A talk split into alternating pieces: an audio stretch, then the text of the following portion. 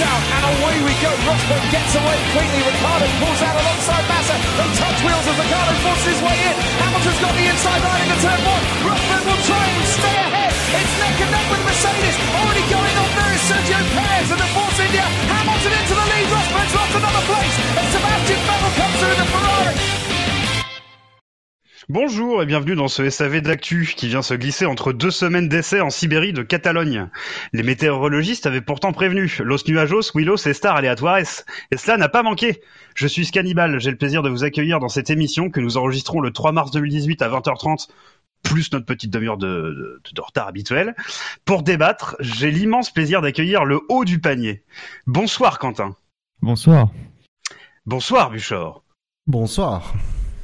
Et avec deux esprits aussi brillants que Quentin et Buchor, il fallait bien quelqu'un d'un niveau bien moindre. Bonsoir Benlop.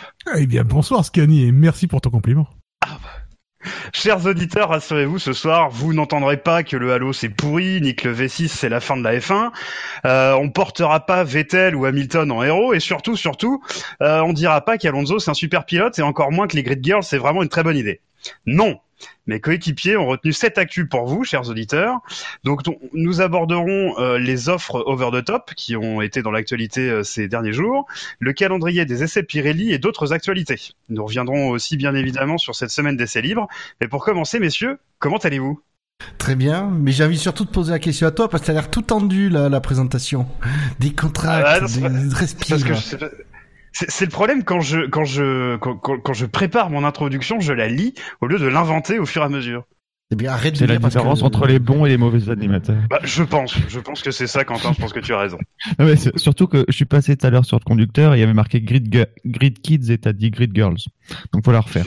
Ah non, faut la refaire. Je l'ai savonné mon introduction. de toute façon, j'avais prévenu qu'il fallait la refaire six fois. Alors. Ah non non non non, c'est bon, on recommence. Allez. Bah maintenant les gens le savent, donc c'est pas grave. Oui, non, c'est les Grid Kids qui sont une absolue ignominie, contrairement à ce qui a été dit dans les épisodes précédents. Bref, on va pas les refaire. Alors, euh, est-ce qu'on commence? Ah bah oui. Bah oui. Bah, avant, hein. on est là pour eh ça. Ben alors on va faire ça. Ouais, bah, c'est vrai qu'on est là pour ça. Euh, messieurs, l'actualité, donc vous m'avez envoyé chacun des actualités de votre côté, sauf euh, Quentin, hein, évidemment. Oui, non, mais Quentin, il est là en touriste. Quand... Voilà, Quentin qui nous quittera au, au, au cours de l'émission, mais euh, qu'on est très, euh, Ah, très content d'avoir avec nous. Oui, bah tu fais ce que tu veux. Si tu veux rester jusqu'à la fin, tu restes. Tu es le bienvenu. Je suis. Je... Non mais on dirait que je vais mourir pendant l'émission. C'est bon. Il, il va nous quitter. Toi, par contre, si tu veux lui montrer le chemin, Ben c'est pas mal. Quand on va faire son éloge pendant l'émission, je pense que ça va bien se passer. Putain, tu... ma pouliche est avec moi, quoi. Benlop, euh, Benlop est dans, dans, dans le podcast, quoi. C'est beau, hein Eh. Et en plus, toi, tu ne devais, tu ne devais absolument pas animer avant le mois d'avril ou je sais plus quand là. Oui, Et finalement, car euh, voilà, j'ai des impératifs. Euh, messieurs, la première actualité, celle en tout cas que vous m'avez principalement retournée, euh, c'est euh, le paiement FOM aux, aux équipes qui est en baisse.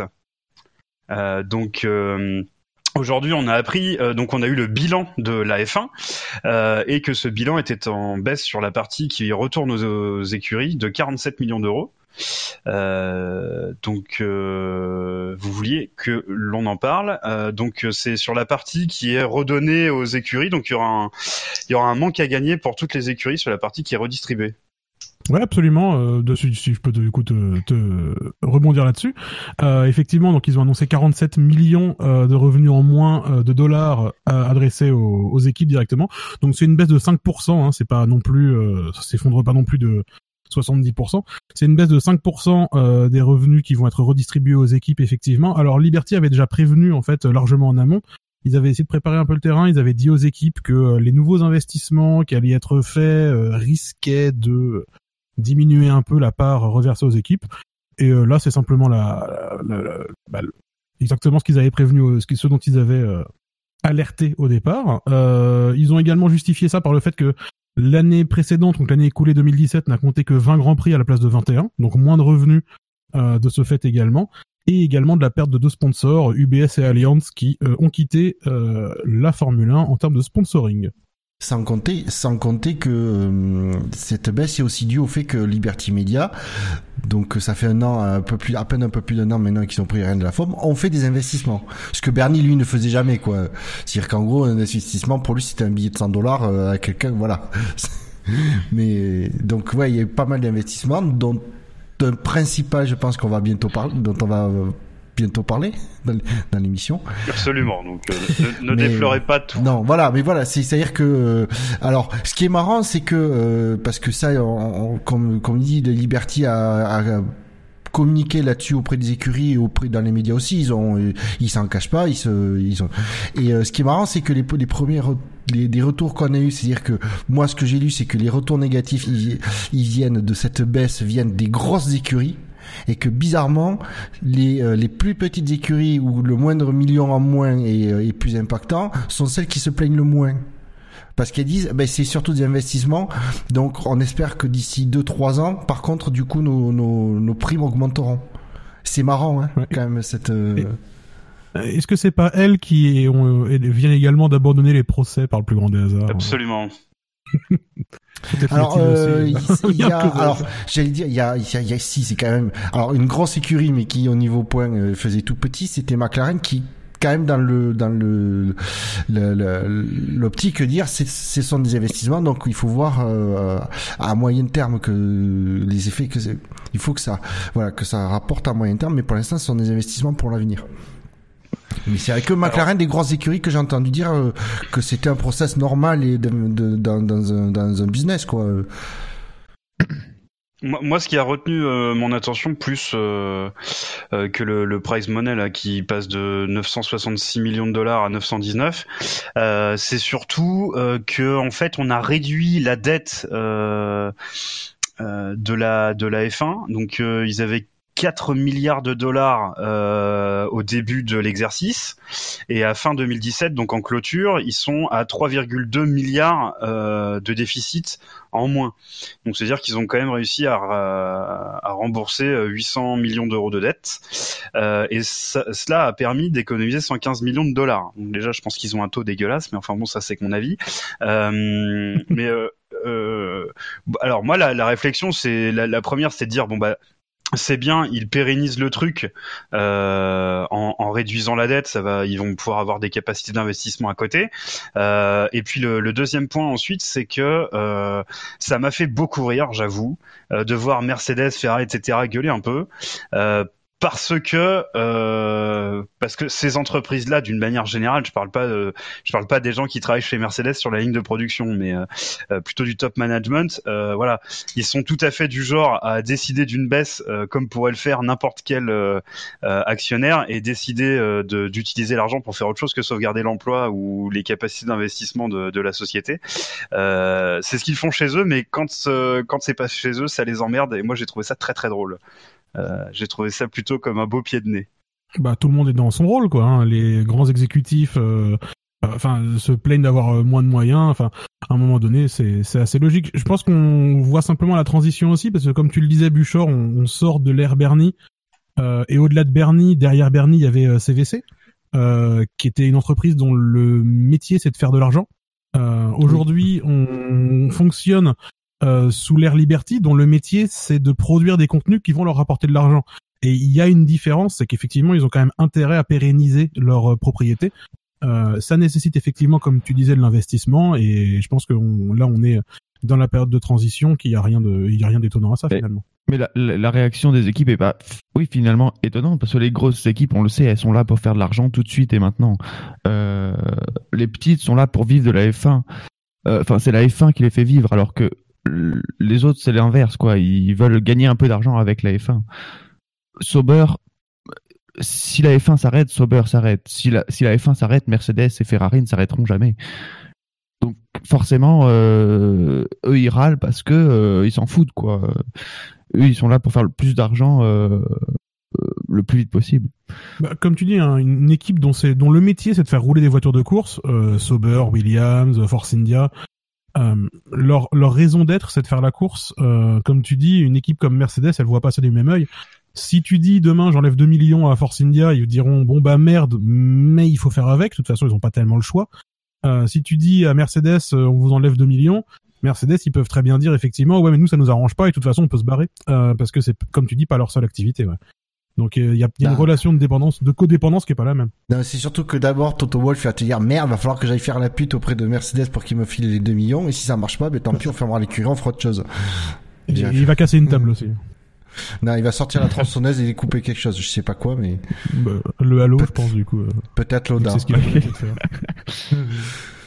Ah oui, disons du mal du Halo et que le V6 c'est de la merde. Non, je, voulais, je disais pas du mal de Halo, je disais que Toto Toto. avait dit que s'il avait une tronçonneuse, il couperait le Halo. Alors je sais pas quelle tronçonneuse il lui faudra. Est-ce qu'il devrait temps, devrait pas d'abord commencer par euh, tronçonner ses dents? Enfin, c'est une question. je- c'est, ça, ça m'a énervé cette réflexion. Ça, ça, ça m'a énervé cette réflexion parce que d'habitude Toto Wolff, je trouve qu'il est euh, plutôt fr- euh, honnête et euh, dans ses déclarations. Alors, euh, généralement, il est plutôt euh, franc dans ses déclarations. Il, n'essaye pas de trop noyer le poisson. Mais là, il m'a il m'a énervé parce qu'il faut arrêter avec les contre la Ça y est, on l'a. Et on a vu que ça passe pas si mal visuellement. non, non, je pense qu'on en rediscutera de toute façon. euh, Oui.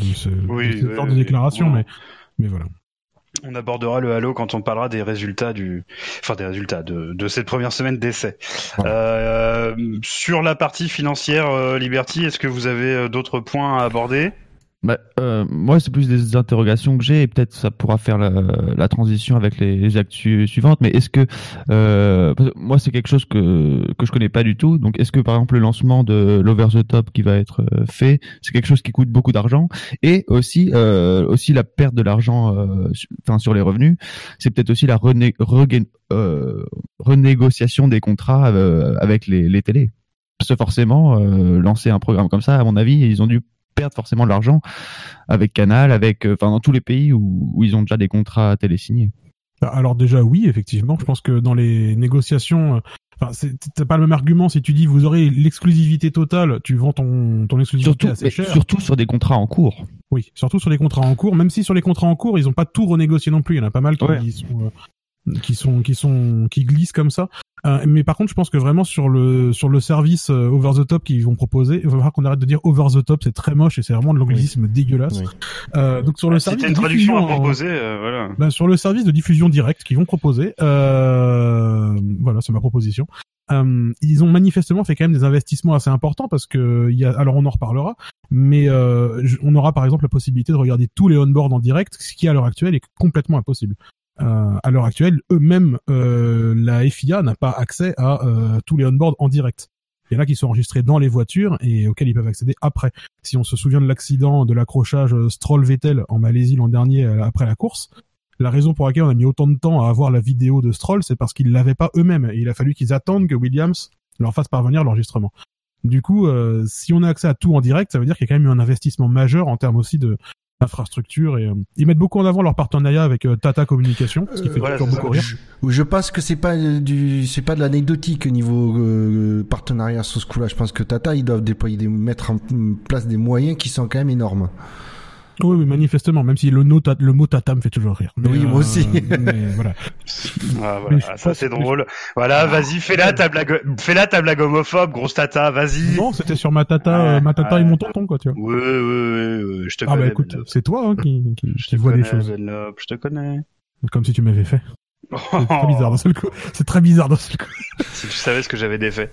Pour être complet sur le sujet, je vous propose juste de redonner quelques autres chiffres qui, moi, m'ont intéressé aussi dans le dans le rapport. Je suis allé euh, le voir vite fait et puis j'ai eu- je suis allé sur un, un, un article de franceracing.fr. Euh, donc dans le rapport, moi, ce que j'ai vu, c'est que les frais généraux avaient avaient explosé euh, puisqu'ils sont passés de de 16 à 37 millions. Euh, donc euh, bon voilà, on les a doublés. Euh, alors on sait qu'ils ont ils ont dé- ils ont déplacé leur HQ, euh, enfin, le quartier général, enfin leur siège social pardon pour parler en français, euh, à Londres et qu'ils ont staffé à mort euh, depuis qu'ils ont repris euh, ce qu'avait la structure de Bernie où Bernie devait marcher avec juste une secrétaire et lui-même, si j'ai bien compris. Plus ou moins. Et encore, Non, la secrétaire, c'est même pas sûr qu'il en ait une. Hein. Euh, donc, euh, donc voilà. Et puis sur euh, cet article-là de, France Racing, il disait que il y avait la répartition en fait des gains. Donc en fait, il y a 34,1% euh, des, gains, enfin de ce que facture la F1, des, des voilà de, ce qu'ils gagnent, euh, qui provient des circuits moins 7% par rapport à 2016, donc ça c'est euh, principalement dû au fait qu'il y avait une course de moins. Euh, il y a 33,7%, donc c'est un petit peu moins, qui proviennent des droits de diffusion. Ça, c'est un chiffre qui avait augmenté par rapport à 2016. Et 15,3 qui proviennent de la publicité et 16,9% qui proviennent d'autres revenus de la F1. Et ça, j'ai pas vraiment compris ce que c'était. Je pense que c'est du sponsoring, etc. Donc voilà pour la répartition euh, des, des, des gains euh, de, de la marque F1. Est-ce que euh, y a des choses qui vous surprennent dans ces chiffres? Bah, je pensais pas que la, la part de, des revenus générés par les circuits eux-mêmes était si importante. Euh, et du coup, de fait, c'est presque surprenant de voir une baisse que de 7% alors qu'il y a une course en moins. Et c'est un peu inquiétant finalement pour l'avenir puisque manifestement dans les renégociations, Liberty ont plus ou moins annoncé qu'ils allaient être un peu moins des vautours et des rapaces, euh, ce qui est pas bien difficile, euh, dans les dans les négociations avec les avec les promoteurs et les circuits directement. Donc euh, je pensais honnêtement que le sponsoring euh, comment dire ramenait beaucoup plus que ça, ramenait beaucoup plus que les circuits et que les circuits étaient plus anecdotiques. Bah, tu comptes en Euh, moyenne 30 millions euh, par, par Grand Prix, t'en as 20 euh, dans l'année, euh, ça fait 600 millions quand même. Ça, ça fait 60 du coup. Tu comptes 3 Non. millions. 30 millions fois 20. C'est 30. Ah, excuse-moi, j'avais- entendu 3, pardon, autant pour moi. Non, non, je suis nul en 30 maths, mais pas à millions. ce point-là. Je pense que ouais, tu, tu, la, la, la moyenne elle doit être en, euh, autour des 25-30 millions. Hein. Il y a que Monaco Ah, moi, je crois pas, avoir un et- souvenir, c'est entre 20 et 25 effectivement. Donc euh, C'est vrai que Monaco mais plombe la moyenne. Oh, mais Abu, Abu Dhabi la relève bien, à mon avis. donc. Oui, voilà, c'est ça. Donc euh, après, en faire une moyenne, je serais bien incapable, mais c'est c'est l'ordre de grandeur que j'avais à l'idée. Euh, voilà, donc euh, moi j'étais très très surpris pour conclure que les, les frais généraux qui explosent, alors que bon dans une société euh, a fortiori de la taille de Liberty Media, c'est plutôt un indicateur qu'on essaie de suivre à la baisse, Euh, et c'est plutôt quelque chose qui montre pour moi que euh, que Liberty est vraiment en train d'investir et de, de pérenniser euh, la marque. Ben, Ils, rec- ouais, ils rec- ils recrutent énormément aussi, hein. ils Ouais, ont ouais. énormément embauché. Je crois que là, ils sont actuellement à 120 euh, employés euh, et qu'ils comptent se stabiliser autour de 150. Du coup, euh, Puis- forcément, ça va encore augmenter les frais. Ouais, et puis surtout qu'ils partaient Alors, par C'est pas du frais général, hein, le, le sala- les salaires, mais Oui, euh, pardon, c'est pas du frais général, mais sur le sur la sur le coup sur la diminution des revenus et de ce qui sera redistribué, ça va aussi avoir une influence euh, un Absolument, impact à, la suite. Après, il faut voir si ce sont des dépenses qui sont ponctuelles ou si ce sont des, des trucs qui sont amenés à être euh, des, des dépenses qui sont euh, annuelles, quoi. Soit c'est des investissements, par exemple, on sait que l'équipe de de ah mais comment il s'appelle? De Jean-Michel. pour le non. Ross Brown, merci, j'avais pas son prénom. De Ross Brown, où ils font des, ils vont, du coup, ils analysent, ils font des, des études de trucs techniques, donc ils ont besoin de matériel, de, de, de, d'ordinateurs, etc. Donc c'est, voilà, c'est peut-être des dépenses, j'imagine qu'il doit y avoir des dépenses dans, sur ce point-là, qui ne seront pas, du coup, euh, à refaire l'année prochaine. Bah, Enfin, on est passé de 16 millions à 37 millions. Hein. C'est pas avec trois mais tu ordinateurs sais- et deux caméras. Non, mais si que- tu prends un gros, un truc, une centrale de, de calcul, un truc comme ça, euh, pour faire de la, ben, pour faire de la CFD, etc., et j'imagine que euh, ça doit pas, tu sais, ça doit pas coûter 5000 euros, quoi. euh. Ah oui, oui, non, mais. Voilà, D'accord. Et puis s'ils achètent du Apple, ça va encore plus vite. Ah Ah, putain. Apple, Apple, c'est le grid kid de l'informatique, c'est de la merde.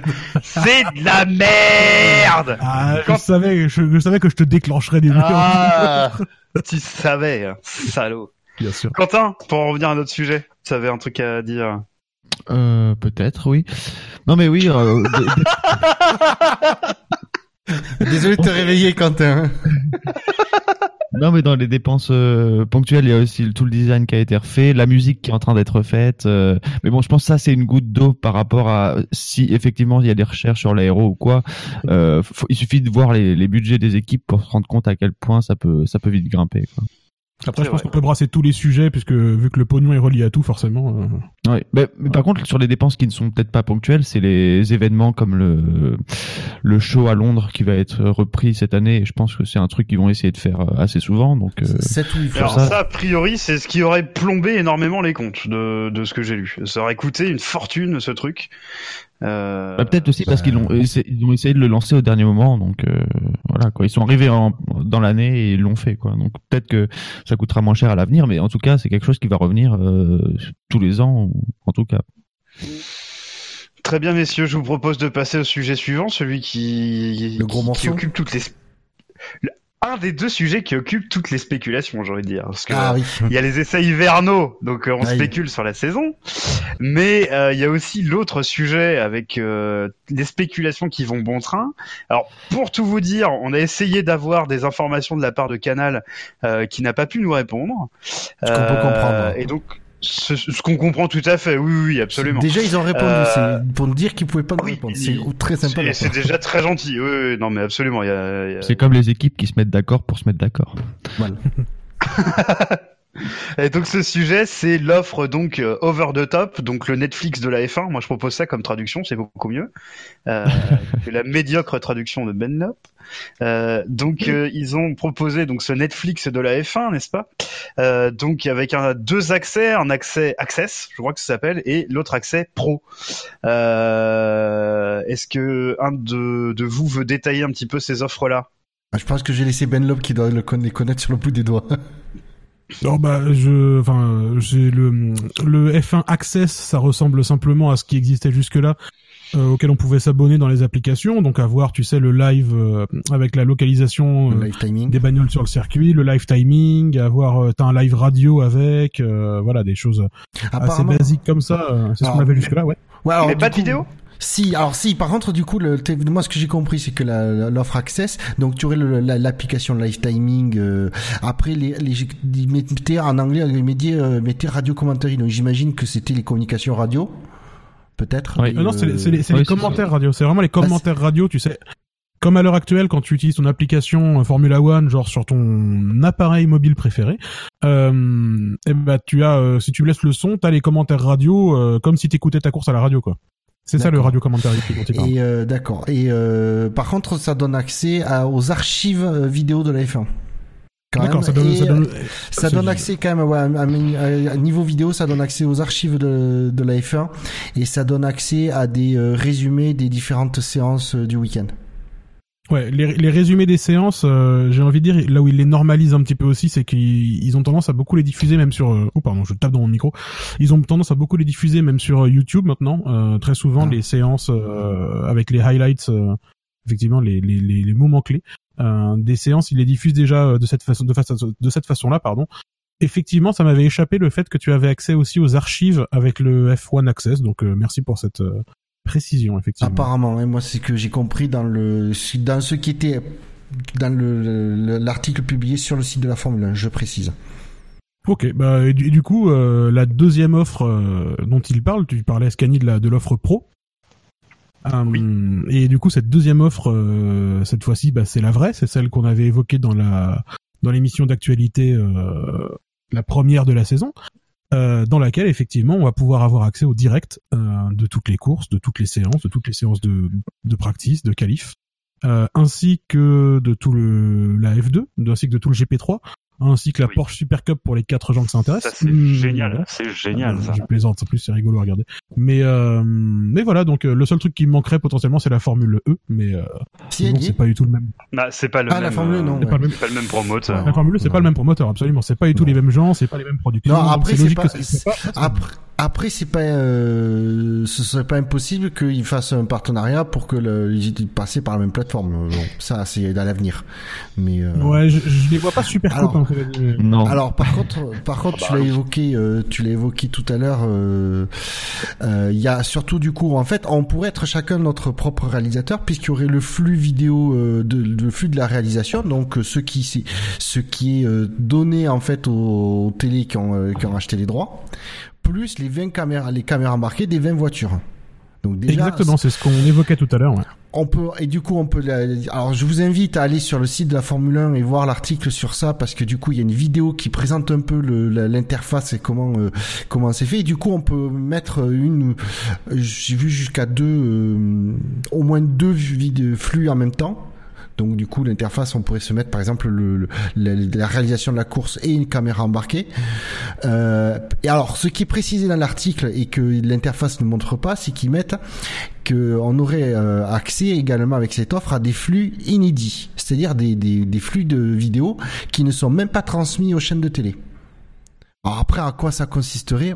Aucune idée. Mais est-ce que c'est par exemple voir l'intérieur de la euh, de la de la cabine des, des commissaires, voir s'ils sont en train de roupiller, de boire le café euh, ou de bosser quoi. Mais euh, voilà, je sais pas, est-ce qu'il y a un flux de, qui surveillera en permanence la ligne descente? Je sais pas, mais il, il précisait bien qu'il y aurait des flux inédits en plus. Ça déjà. Euh... Bah, de toute façon, comme tu dis, ne serait-ce que les, ne serait-ce que les vins on board, c'est déjà un tour de force Putain, euh, ouais. technique. Hein. Rien que ça, c'est un tour de force. Le fait de pouvoir regarder deux flux simultanément, je, enfin, je me projette un peu, mais tu vois, tu veux suivre une bataille entre deux pilotes et tu dis pourquoi pas mater les deux on board, tu vois, de, de ces, de ces deux-là. Enfin, ça peut être très sympa et puis pouvoir choisir tes batailles, tu vois, pas forcément être cantonné à ce que le réalisateur te propose.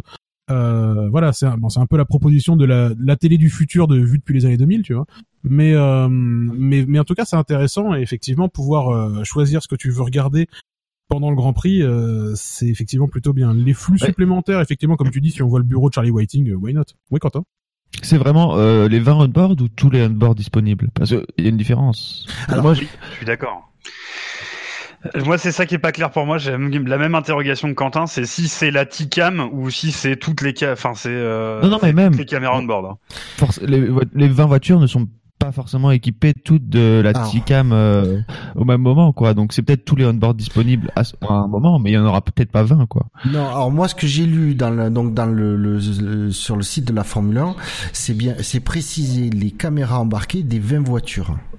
Et c'était caméras Ouais. embarquées au pluriel. C'est bien écrit ça. C'est écrit. Ouais.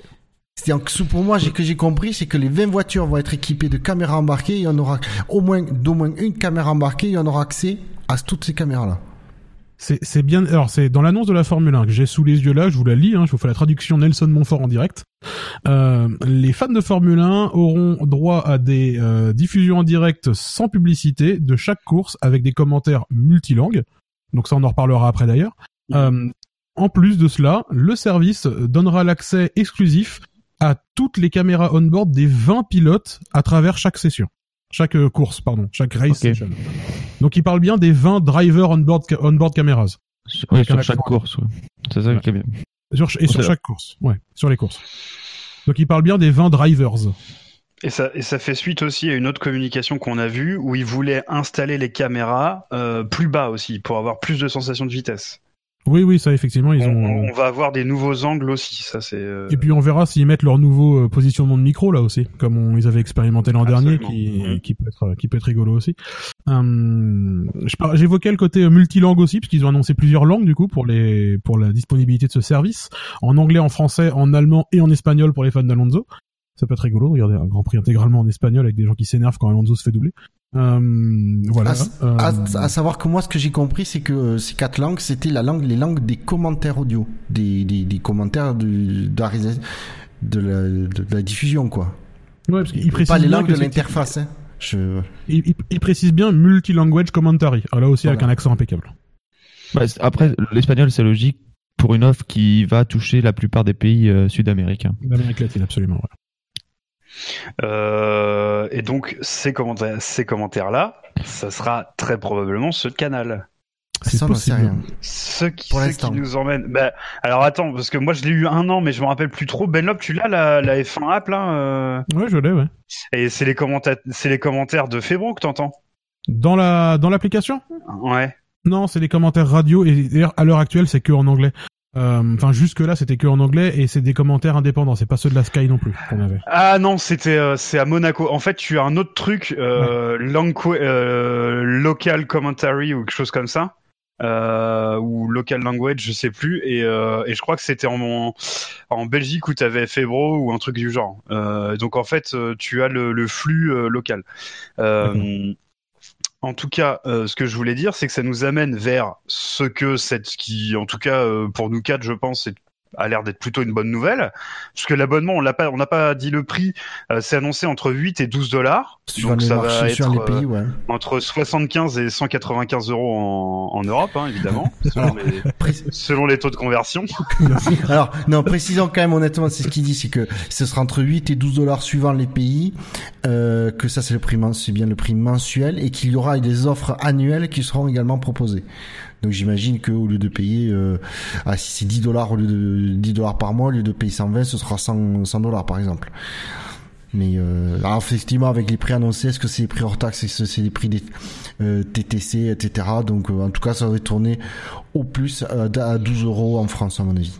10, En sachant que, en sachant qu'on n'est pas obligé d'être aussi con que moi, qui par exemple continue à payer mon abonnement F1 Access, même pendant l'hiver et que ça roule pas, si tu veux. Donc si tu prends l'abonnement annuel, tu peux très bien te dire, euh, je me me désabonne pendant le pendant l'hiver, tu vois. C'est peut-être euh, intelli- intelligent de pouvoir faire comme ça, sauf si tu veux continuer à avoir accès aux toutes les archives pour J'ai justement pas t'aider à compris là, ce que tu viens de dire. hein. Bah, je disais que moi, tu vois, un abonnement d'un an, c'est un an calendaire, donc. euh, Oui, mais si tu si tu es abonné de façon mensuelle, tu peux potentiellement te désabonner Ah bah oui, pendant oui, l'hiver. oui, si tu es abonné de manière mensuelle, oui, j'entends, oui, Voilà. d'accord. Enfin, si tu es abonné- parce que tu vois, moi, tu vois, par exemple, là, actuellement, pour le truc F1 Access, je suis abonné de façon mensuelle, mais comme je suis con, je reste abonné en hiver. Alors attends, je crois que j'ai une, j'ai, je crois que j'ai un jingle pour toi. Très bien. Voilà, Pour des raisons de budget. voilà, c'est ton fameux jingle, euh, le fameux jingle pigeon. Voilà. Bon fameux jingle. Euh, donc, euh, alors après, tu parlais de taxes, c'était c'est un autre point, tiens d'ailleurs, pour revenir sur l'actualité d'avant, où on parlait des comptes de Liberty. Liberty disait qu'ils avaient fait un bon résultat, notamment parce qu'ils avaient euh, fait de l'optimisation au niveau des taxes. J'aimerais bien savoir ce que ça veut dire, mais c'était pas détaillé. Pour en revenir à ce, sujet-là, l'interrogation qu'on a, enfin en tout cas moi c'est celle que j'ai, c'est qu'est-ce que va devenir notre abonnement canal pour ceux qui ne l'ont que pour la F1. Bon, moi je m'en sers pour le top 14, euh, l'IndyCar et la Formule 1, donc sincèrement je pense que je le conserverai.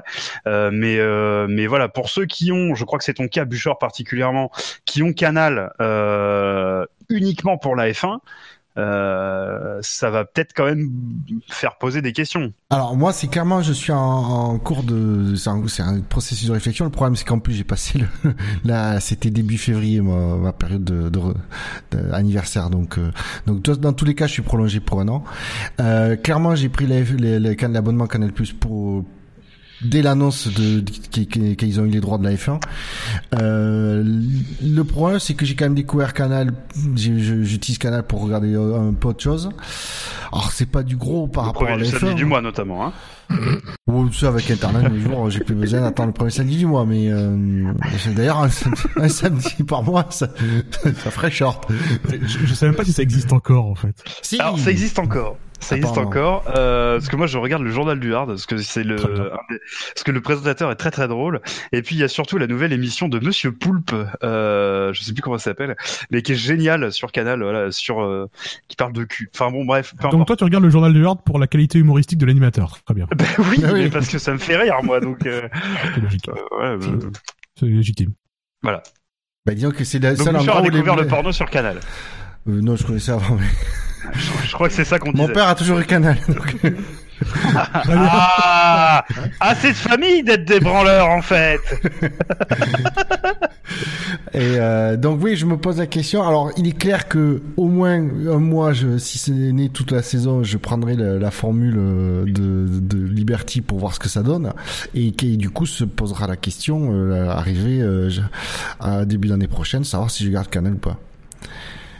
Voilà, ça va être. Ah, et- euh, ça- Un un truc déterminant pour moi, c'est qu'ils ont annoncé que euh, pour au début, l'accès se fera sur le web, euh, en, sur desktop, quoi, donc sur, vraiment sur ordinateur. Euh, les applications qui permettront sur appareil mobile, euh, sur tablette, sur smartphone, machin, d'y accéder, ça arrivera plus tard, ont-ils dit. Et ça, c'est un peu dommage, je trouve.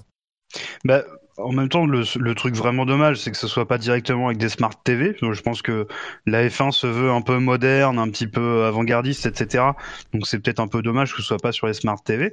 Et puis, euh, le fait que ce soit sur un desktop, bon, je comprends que ça peut peut-être euh, être un peu pas aussi pratique qu'avec un smartphone, mais dans tous les cas, je pense pas que tu puisses profiter de cet abonnement-là sans, par exemple, un Chromecast ou ce genre de choses-là pour le mettre sur ta télé.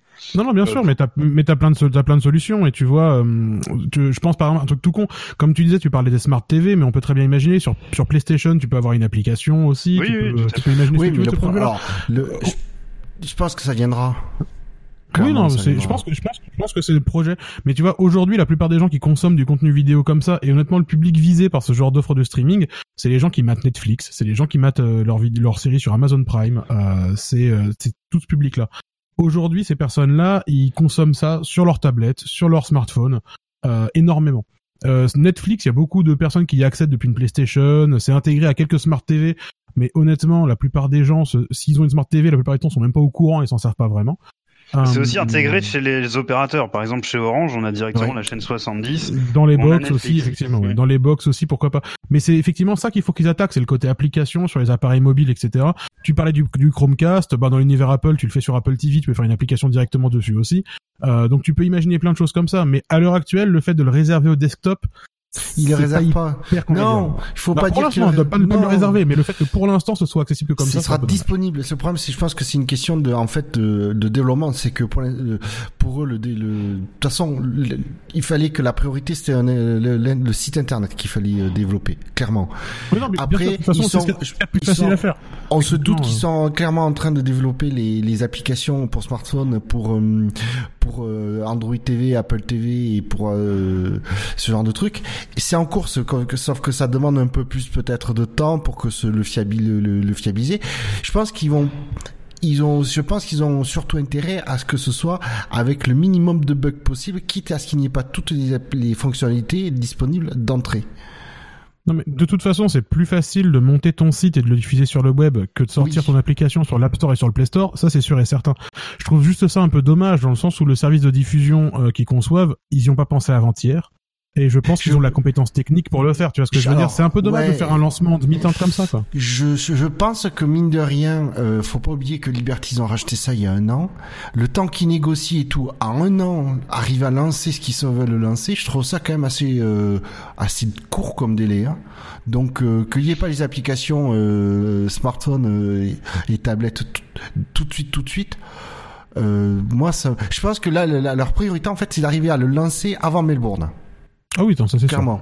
Donc, ils doivent tout mettre sur le site internet en développement en disant et après quitte si le, le- les applications de smartphone elles arrivent en avril oh oui ça aura fait euh, euh, ça aura fait râler les, quatre les trois premières courses les gens mais euh, au final à la fin on, on, on oubliera ce détail quoi Oui, oui, donc, je, donc je pense que pour moi, c'est le temps qu'il y ait les négociations, tout ça, les, les mises en place. euh, Il y a pas mal de trucs au niveau de euh, communication. Je pense nous, on, on le répète, mais avec Tata Communication, le, arriver à faire les, les cahiers des charges, plein de trucs, mettre tout en place pour le début de la saison cette année.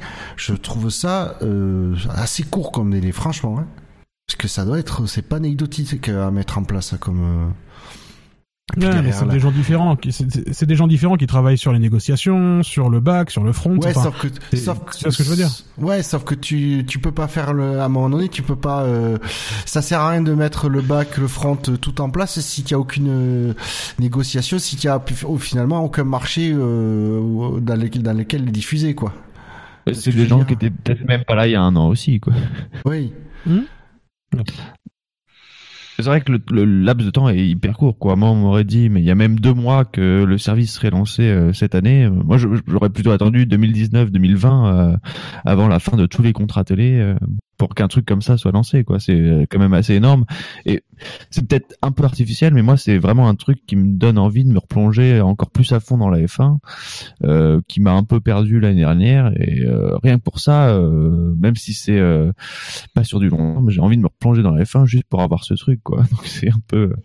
C'est d'ailleurs, soit dit en passant, puisque tu parles des, tu parles des contrats et de la diffusion et des différents marchés dans lesquels c'est diffusé. Euh, Il y a évidemment un grand absent de ce service de diffusion et c'est le Royaume-Uni, Euh, puisque alors que c'est les plus gros consommateurs de Formule 1 et il y a une, une raison à ça. Bon, le contrat de la Sky, c'est un contrat d'exclusivité euh, qui va jusqu'en 2025 oui. qui va jusqu'en Ok. 2025. Et alors un élément intéressant à savoir, c'est qu'il se trouve que au board euh, des directeurs de, de, de, de la Sky, il se trouve un certain Chase Carey. Donc bon, euh, peut-être aussi que à un moment donné, ça l'arrange que la Sky continue à avoir aussi son contrat d'exclus euh, hein, de la main gauche cher, hein. pendant que que voilà. Alors, Alors, cela dit, bah, euh, Ouais, cela il y a quand même des à- gros impacts euh, sur le, des gros impacts sur l'abonnement de la Sky parce qu'il passe, je crois, de 300 euh, 300 livres par an à 50. euh, Ouais, Oui, ils ont- c'est en fait, ils ont par deux, quasiment divisé par deux, ouais, absolument. Ouais. Mais euh, surtout, c'est euh, en plus, le, euh, il, le- il le disait, c'est qu'ils sont- ils sont en train de négocier par, nous, ouais, c'était pas dit textuellement, mais on, on le lisait entre les lignes qu'ils étaient en train de négocier avec Sky pour fournir en fait cette application et qu'elle soit aux couleurs de Sky. Si pour complémenter, pour pour que la Sky augmente leur offre auprès de leurs abonnés de cette application euh, euh, à leurs abonnés. Alors j'imagine que c'est du coup contre une rallonge financière, mais euh, voilà, il y aura ils s'interdisent pas de renégocier et, et de proposer ça aux, aux télés qui ont l'exclusivité encore en cours pour et, à, rajouter une modifier les contrats quoi. Mais bon, je note que pour une fois en France, on aura le truc dès son lancement. On ne sera pas attendre, on va pas attendre 5 ans. euh. Et ça, c'est bien. Ouais. Alors par contre, j'ai une pensée pour tous nos, pour nos amis belges qui du coup pourront là avoir. euh, Oui, si, ils vont l'avoir, mais du coup, j'ai une pensée pour eux parce qu'ils vont être libérés des commentaires de vignerons. C'est vrai Ouais. que l'ignorance, c'était pas ouf. Hein. Apparemment, euh, quand je vois Ben euh, qui mettait, euh, alors pas Ben Lop, notre notre l'autre euh, chroniqueur Ben du SAV, qui euh, sur les, les tweets qu'il pouvait balancer sur les gros les énormités que disait Vigneron euh, à la télé. Et question Ouais, vous niveau prix, vous trouvez ça comment cher, pas cher euh, Pas cher du tout. Moi, je trouve ça quand même relativement cher parce que au final, si tu réfléchis, par exemple, c'est le prix de Netflix. Euh, c'est le prix de Netflix. Euh, Netflix, tu t'en sers, euh, tu t'en sers tout le temps. Il y a tout le temps de la nouveauté, etc., etc. Là, tu vas t'en servir pour les grands prix en direct. Ça représente, allez, on va dire. Euh, euh, 5 heures de contenu par semaine si tu fais euh, toutes les sessions. Bon, plus probablement, ça t'en fait 3 entre la course et, euh, et les qualifs. Euh, mine de rien, quand tu réfléchis comme ça, c'est pas c'est pas très cher. Maintenant, je pense que le positionnement euh, tarifaire, il est euh, plutôt intelligent par rapport au marché. T'as Alors- accès aux archives aussi, hein, qu'il faut pas, qu'il faut pas négliger. Alors, ça, par Ouais, contre- non, mais sur Netflix aussi, t'as accès aux vieux films de SF de 1904. euh, Tu les regardes jamais. Alors, Ah, tu plaisantes. moi j'ai plaisante pas. Alors honnêtement, j'entends j'ent- j'entends dire ça, mais j'ai vu marqué écrit nulle part que le, la, for- la- la- ce que contient la- l'Access sera inclus dans le Pro.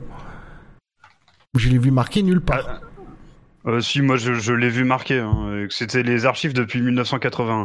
Oui, mais j'ai pas vu j'ai pas vu que le contenu qui sera proposé, j'ai pas vu en fait que l'offre Pro inclut de base l'offre Access. Pour moi, c'est deux deux offres séparées. Ah, c'est pas ce que j'ai compris, mais euh, c'était peut-être Mais- pas marqué clairement comme tu le dis. Et, Écoute, et comme moi tu je dis, Bouchard, ouais, ce que je lis là, ça va un peu dans ton sens, t'as raison. Parce que tu dis, si tu lis Ouais. sur le, ce qui est sur le site de la Formule 1, ils disent l'offre. Access complémentera comme il faut l'offre Pro. Hum, hum, hum. Effectivement, tu dis que ça dit que F1 TV Access sera disponible euh, presque mondialement au lancement en complément de F1 TV Pro. Et ça, ça veut un petit peu dire ce que ça veut dire. Effectivement, ça fait un peu peur. Alors, Donc, ouais, voilà. c'est- effectivement. Alors, ça paraît très logique quand même, l'offre Pro inclut l'offre Access. Oui. Euh, mais, euh, mais c'est mais c'est pas sûr, C'est effectivement. pas marqué textuellement, quoi. C'est donc je, je tant que l'offre tant que c'est pas lancé et qu'on voit pas exactement euh, le, le, le site etc je mets un, je, je mets encore un point d'interrogation là-dessus Affaire à suivre. affaire à suivre comme tu dis Et on verra ce que ça change euh, chez nous pour, euh, pour Canal.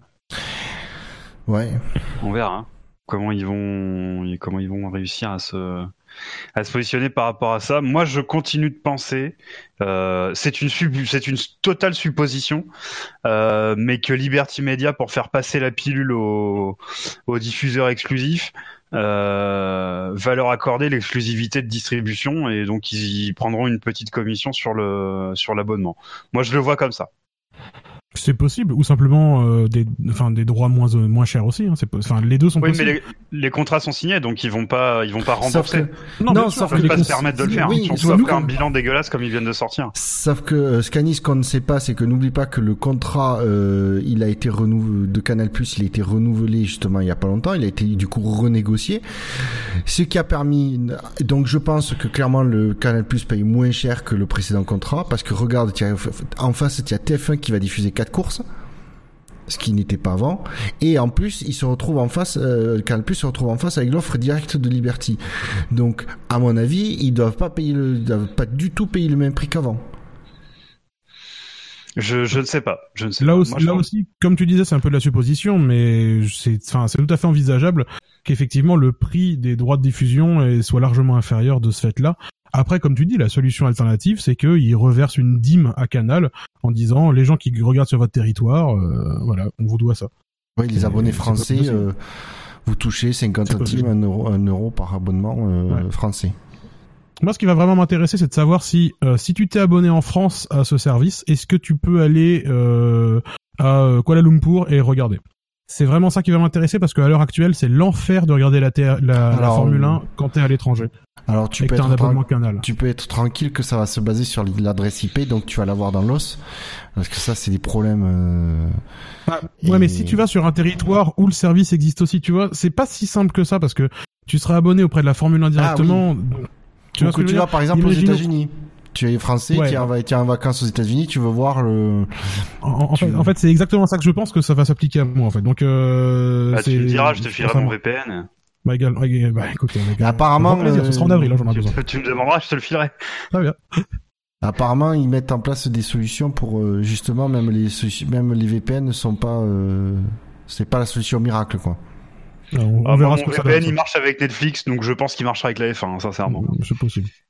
Ouais. Est-ce que par exemple, ils auraient la possibilité de bloquer, enfin la possibilité, oui, mais euh, est-ce qu'ils, par exemple, ils bloqueraient les, les langues par rapport à, à la position? Enfin, j'espère pas. Non, je pense pas. Je, je pense pas. Le contenu est là. Enfin voilà, ils le louent ou ils le produiront eux-mêmes, je sais pas. Euh, ce que je veux dire, c'est que je sais pas s'ils l'achèteront à Canal la voix de Févro et de Villeneuve ou si euh, ou, ou s'ils produiront eux-mêmes des commentaires en français. Euh, Bon, C'est pas mais- forcément celle de Villeneuve qui m'intéresse, mais Moi, j'allais dire s'ils pouvaient Tu- tu veux passer- Eh, vous voulez passer une mauvaise fin d'émission les deux là? S'ils pouvaient acheter Villeneuve carrément. Bah tu te calmes toi, oh Dis donc euh, non mais ce que ce que je veux dire c'est que s'ils produisent eux-mêmes le contenu ou qu'ils le louent, euh, ça change rien pour eux. euh, tu vois ils vont ils vont te, te le laisser disponible. Je pense pas que là-dessus ils vont bloquer. Je pense qu'ils s'en foutent. Euh, par contre effectivement là où ils bloqueront, là où Bouchard a raison sur l'IP à mon avis, c'est que euh, si tu es euh, en Grande-Bretagne par exemple et que le service ne sera donc pas disponible pour le moment là-bas, euh, bah là Bah, tu seras un peu bloqué quoi.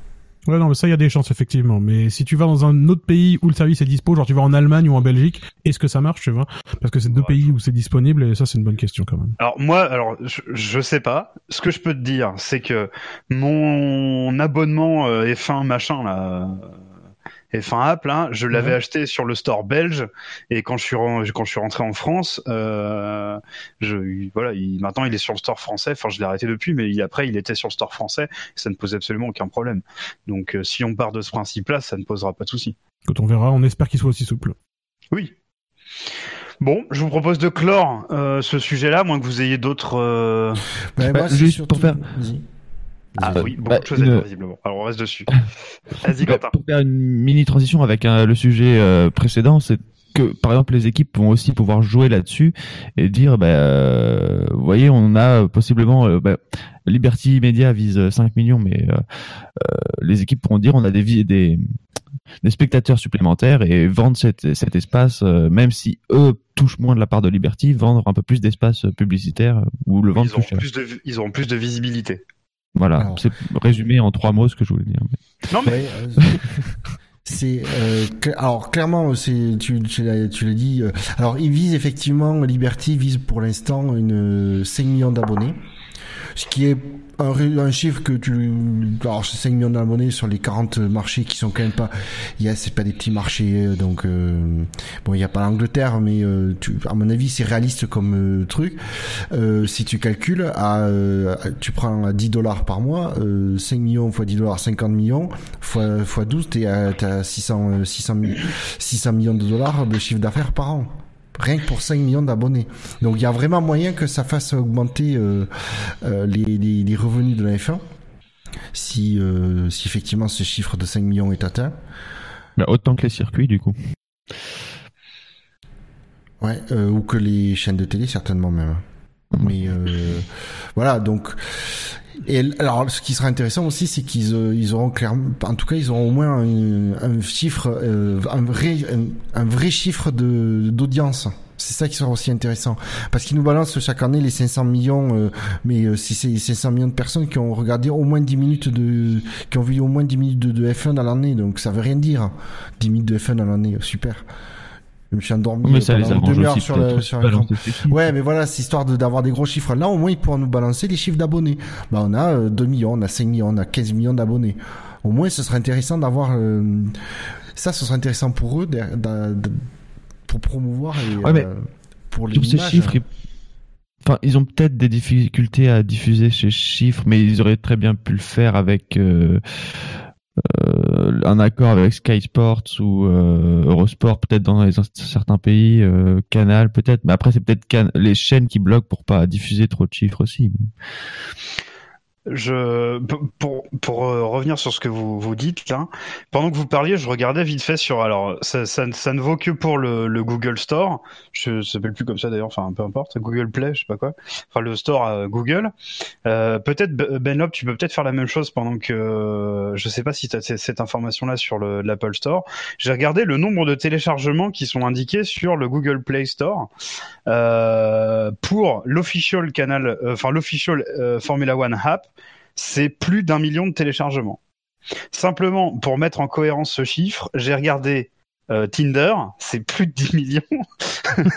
et je suis surpris parce qu'en fait, j'ai regardé aussi MyCanal et c'est plus de 5 millions. C'est pour dire que cette, application qui existe déjà, donc qui a été très peu mise en avant, c'est vrai, mais euh, est, quand même extrêmement confidentielle. Mais là, bah, je connais pas vraiment la, la F1 app, mais euh, est-ce qu'elle est vraiment intéressante Enfin, je sais pas. Bah, à l'heure actuelle, c'est compliqué parce qu'elle te donne accès euh, à pas grand chose. Euh, Ah, voilà. et elle te donne accès potentiellement à tout ce que tu as si tu payes ton abonnement euh, F1 mes couilles là. Euh, je sais plus comment ça s'appelle l'offre actuelle là. Mais euh, sur la, alors l'App Store euh, chez Apple, l'App Store donne pas le nombre de téléchargements. Par contre, j'ai le classement de l'application F1 dans le dans la catégorie sport. Elle est numéro 185. Donc c'est un peu compliqué de tirer des conclusions effectivement.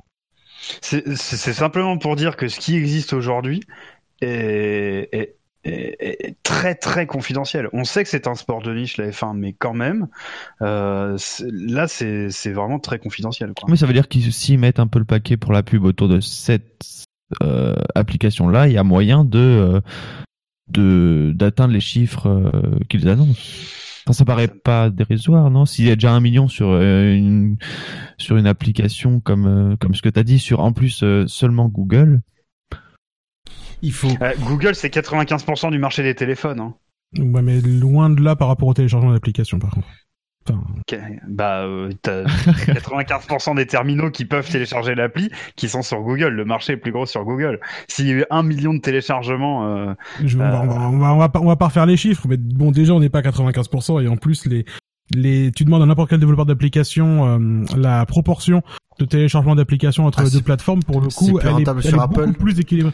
Il Non, y a mais plus au-delà de- la rentabilité, c'est beaucoup plus équilibré en réalité. Donc, si t'as autant de téléchargements sur Android, t'en as pas euh, 20 fois moins sur iPhone, en fait. C'est pas du tout le même équilibre, en fait. Scanny, Scanny, dis-toi que les mecs qui ont un, un bidule, ils ils sont plus, euh, ce sont des pigeons, ils vont dépasser plus facilement leur Oui. pognon. non mais eux ils téléchargent la officielle euh, Pigeon F1 app quoi. Mais, euh, qui, qui coûte cinq fois plus cher. Ah bah oui, voilà c'est ça. Bah faut bien payer sa dîme auprès de, auprès de la pomme. Hein. Moi je suis quand même inquiet sur les, les objectifs qui sont annoncés. Moi j'y crois pas du tout. Euh... Je, je... Liberty Media c'est coté en bourse ou pas? Bah oui. Hein Il faudrait qu'on a en- aux US. Enfin, attends, je te, je te dis oui, mais en fait, j'ai pas vérifié, mais c'est juste que j'ai une, certitude sûr. qui sort de nulle part.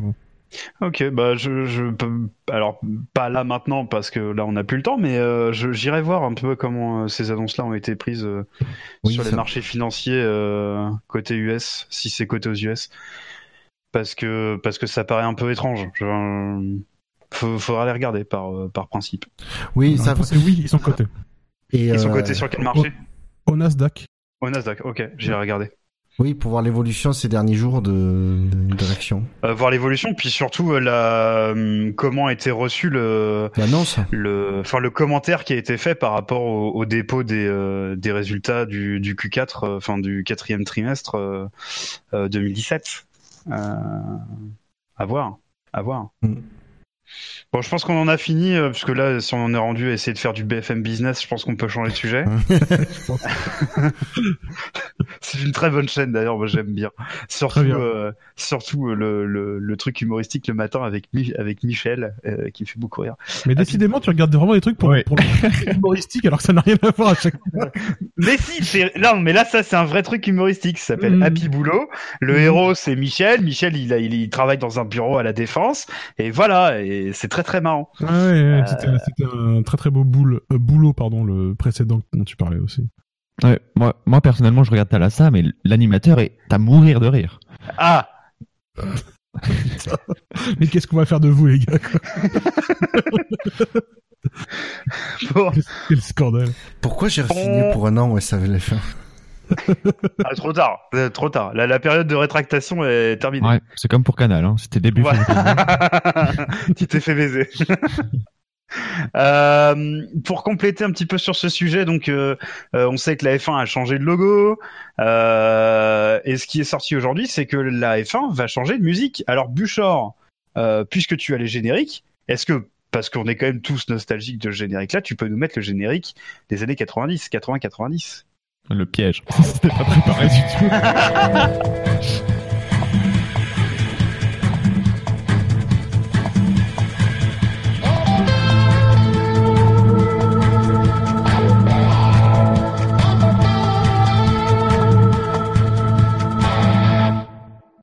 Il était quand même vraiment excellent celui-là, sincèrement. Il est un peu daté quand même. hein. Il est pas daté. Il est rock, Il il est comme, est rock. il est comme Alors- Rachida. Rachida daté. Voilà. Oh Bonne blague, putain. Et toi, t'es périmé. et hein. et toi, tu veux pas te C-dater plutôt? Très bien, merci. Voilà, merci. Euh, alors, je sais que c'est vrai, Benlop, lui, alors si vous avez l'immense plaisir un jour de faire une carrière sur F1 2017 avec Benlop comme coéquipier, euh, voilà, si vous ne vous étonnez pas d'attendre 5 minutes avant le début de chaque session, puisque ce connard regarde le générique en entier. Oh, c'est beau, ah, super, c'est des lignes dégueulasses, ça ressemble à rien, avec une musique toute pourrie. Euh, donc toi, je sais que t'aimes bien le truc actuel. En fait, moi, depuis que j'ai vu le truc, j'essaie de me rappeler de la musique du truc actuel. Je me rappelle vaguement d'un bruit de moteur. Je sais même pas s'il y a de la musique. Ce truc est insipide au possible. C'est nul. Donc c'est très bien qu'ils changent de la musique. Ça serait bien qu'ils changent. euh, Le... Bah, je pense qu'ils vont changer le, Le logo, euh, puisque le logo a changé. Euh, alors, pour ne rien cacher à nos auditeurs, Benlop, tu es euh, assez musicien, on va dire. Euh, ouais, un peu, à mes heures perdues. Donc, donc je t'ai demandé de regarder un petit peu euh, qui était cette personne. Ah bah écoute, alors, euh, alors déjà, il faut quand même que je précise que la raison pour laquelle je regarde le générique en entier à chaque fois qu'on se lance une partie, c'est parce qu'un jour tu m'as dit que ça te faisait chier. C'est la seule. Et, et Benlop, on est d'accord, c'est la seule raison valable, du coup. Ah bah absolument, sinon moi j'appuie sur le truc comme un malade. hein, mais... Ah, il y a tellement une bonne ambiance dans notre écurie Toro Rosso. Ah putain. c'est ça. En plus, on est même pas chez les roses, quoi. Fait chier. on, on va finir par se faire remplacer tous les deux comme en vrai. Quoi. Euh, donc ouais, euh, donc effectivement, euh, Liberty, donc par la voix de FOM, a annoncé effectivement qu'ils allaient euh, embaucher un gars, un nouveau gars pour euh, composer le thème musical de la F1. Et ce, cet homme, cette, ce brillant homme, c'est Brian Tyler. Alors Brian Tyler, vous ne le connaissez peut-être pas, moi non plus je ne le connaissais pas, donc je me suis renseigné. Alors déjà, la première chose à savoir, c'est que pour faire cette annonce, il a dit lui-même être fan de Formule 1.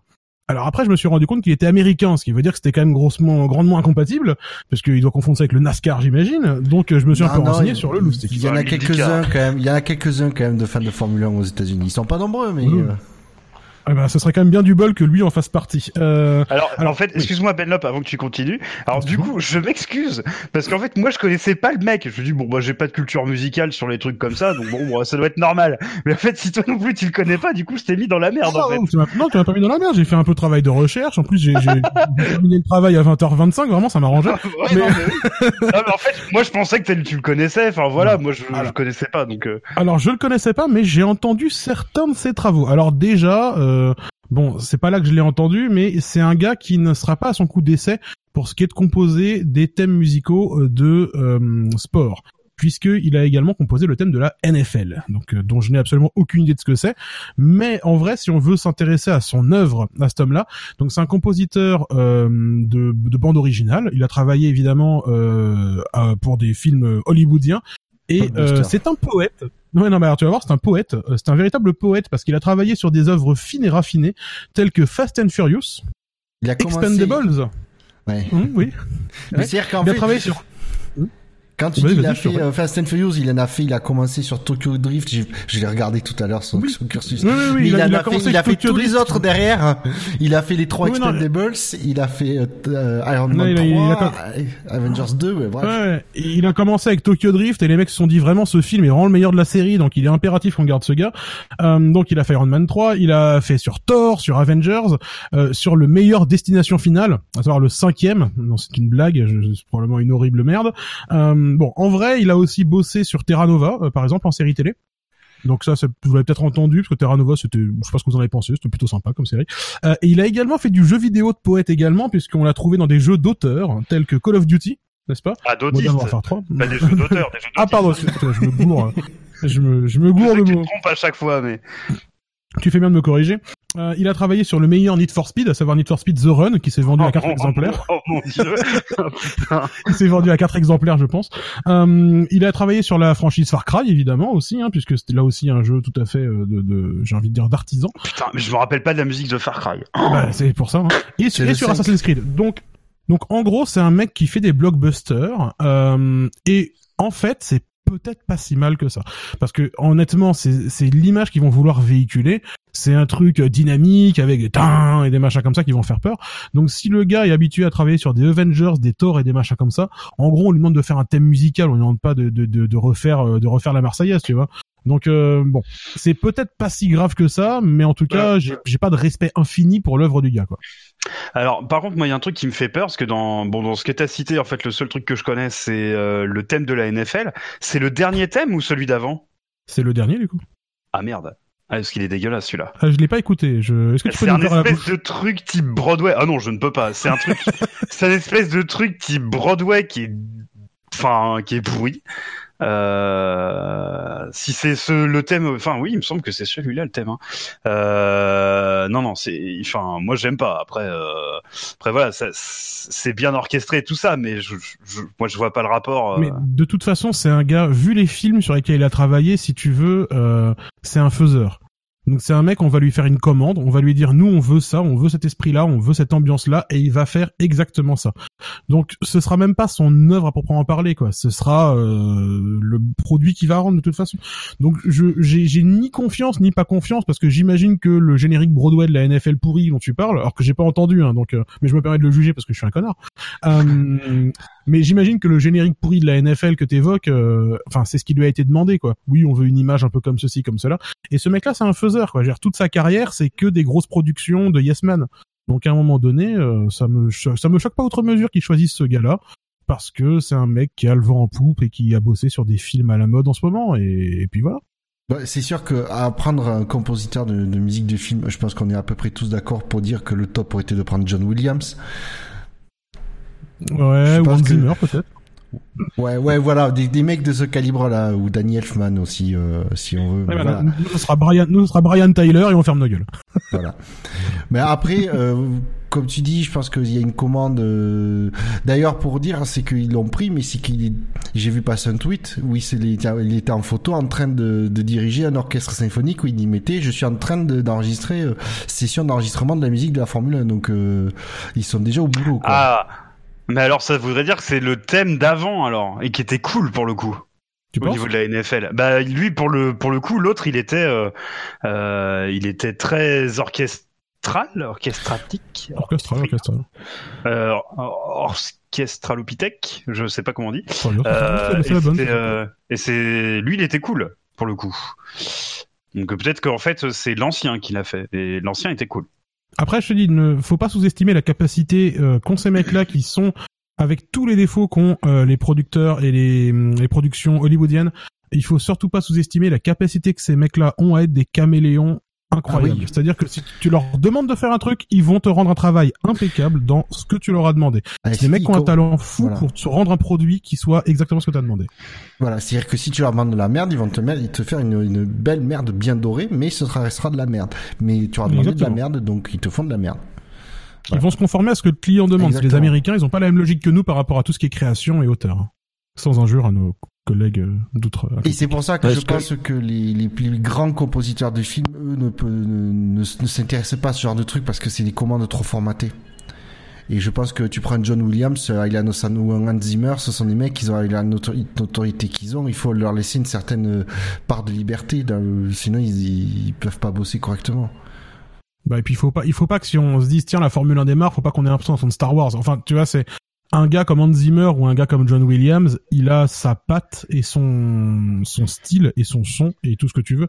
Et du coup, il faut pas que ça, faut pas que ça donne cette impression-là, quoi, tu vois. Excuse-moi, mais tu, prends John Williams, tu, tu, écoutes la musique de Rencontre du troisième type, d'E.T., de Star Wars, de hum, Indiana Jones, euh, de Harry Potter, le premier, parce que c'est lui le thème, Harry Potter, c'est lui qui l'a créé. Franchement, il n'y a pas de ressemblance quand même. hein. Non, je, non, je dis pas qu'il est, je dis pas qu'il est pas protéiforme. hein. C'est-à-dire qu'il sait aussi faire des choses différentes, mais il a quand même son style et sa patte qui sont reconnaissables.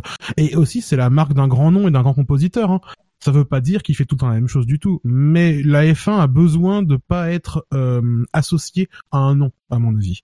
C'est un produit qui a besoin d'être indépendant. Et donc passer par un mec qui est un peu plus euh, transparent, enfin, transparent c'est pas le bon mot, plus neutre en tout cas, euh, ça me paraît être une bonne idée aussi. Quoi. Alors Buchor, je viens de t'envoyer le thème NFL euh, que moi je connais et qui est trop trop cool. Euh, Oui, bah alors, euh, je peux le et- diffuser si c'est un MP3.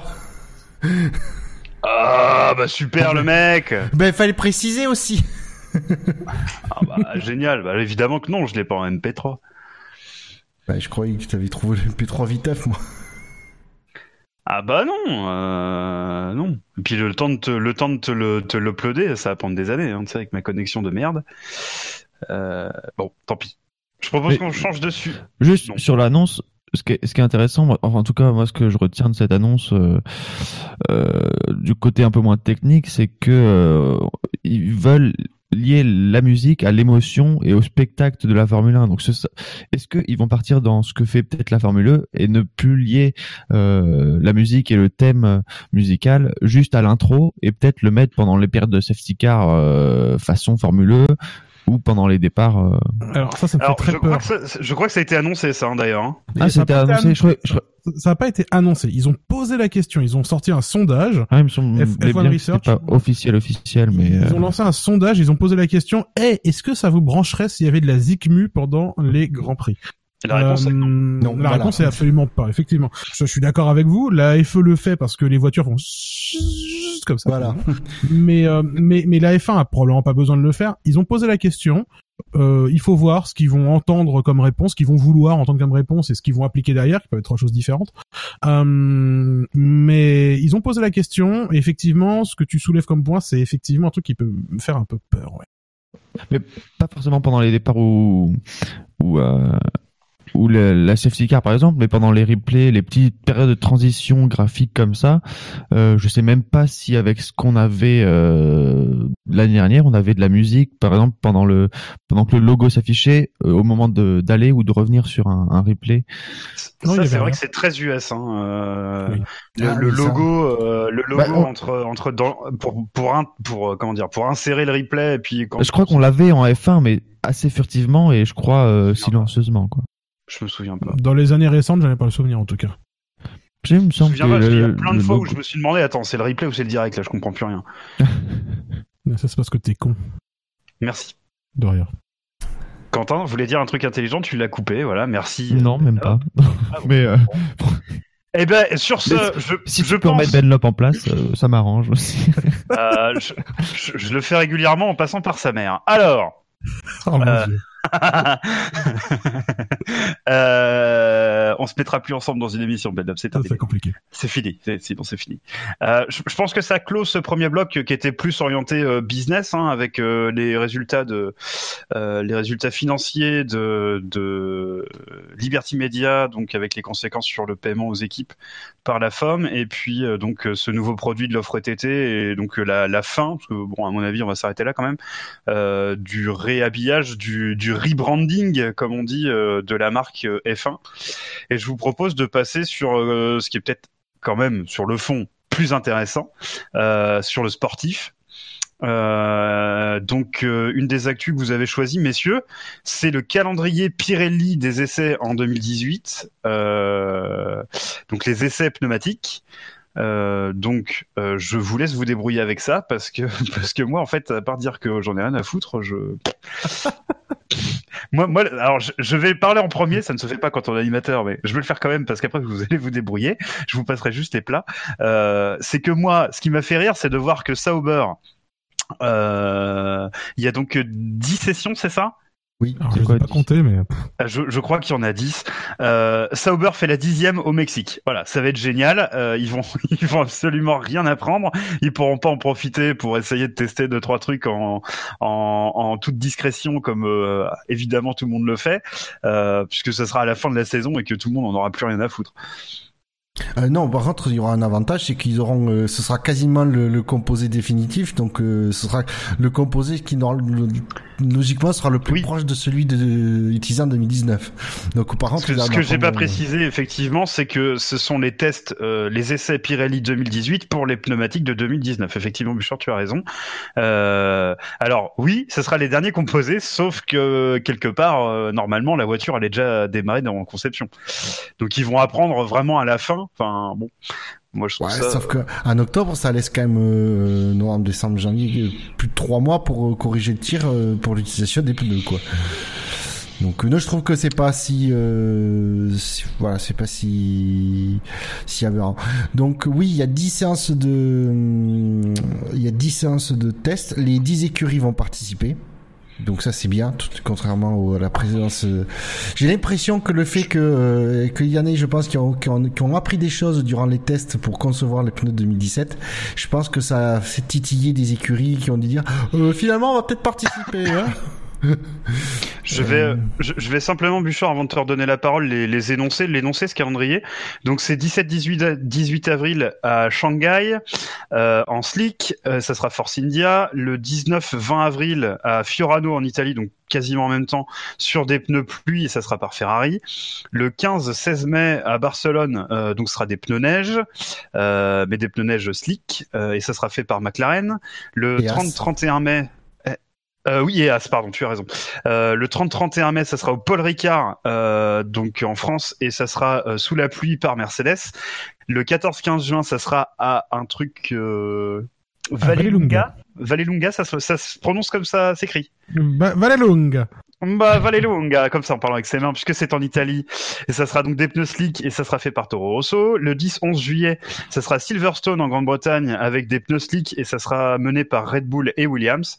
Euh, les 5 et 6 septembre, ça sera au Paul Ricard en pneus pluie avec McLaren. Le 20-21 septembre, ça sera au Paul Ricard en pneus slick euh, avec Mercedes et Ferrari.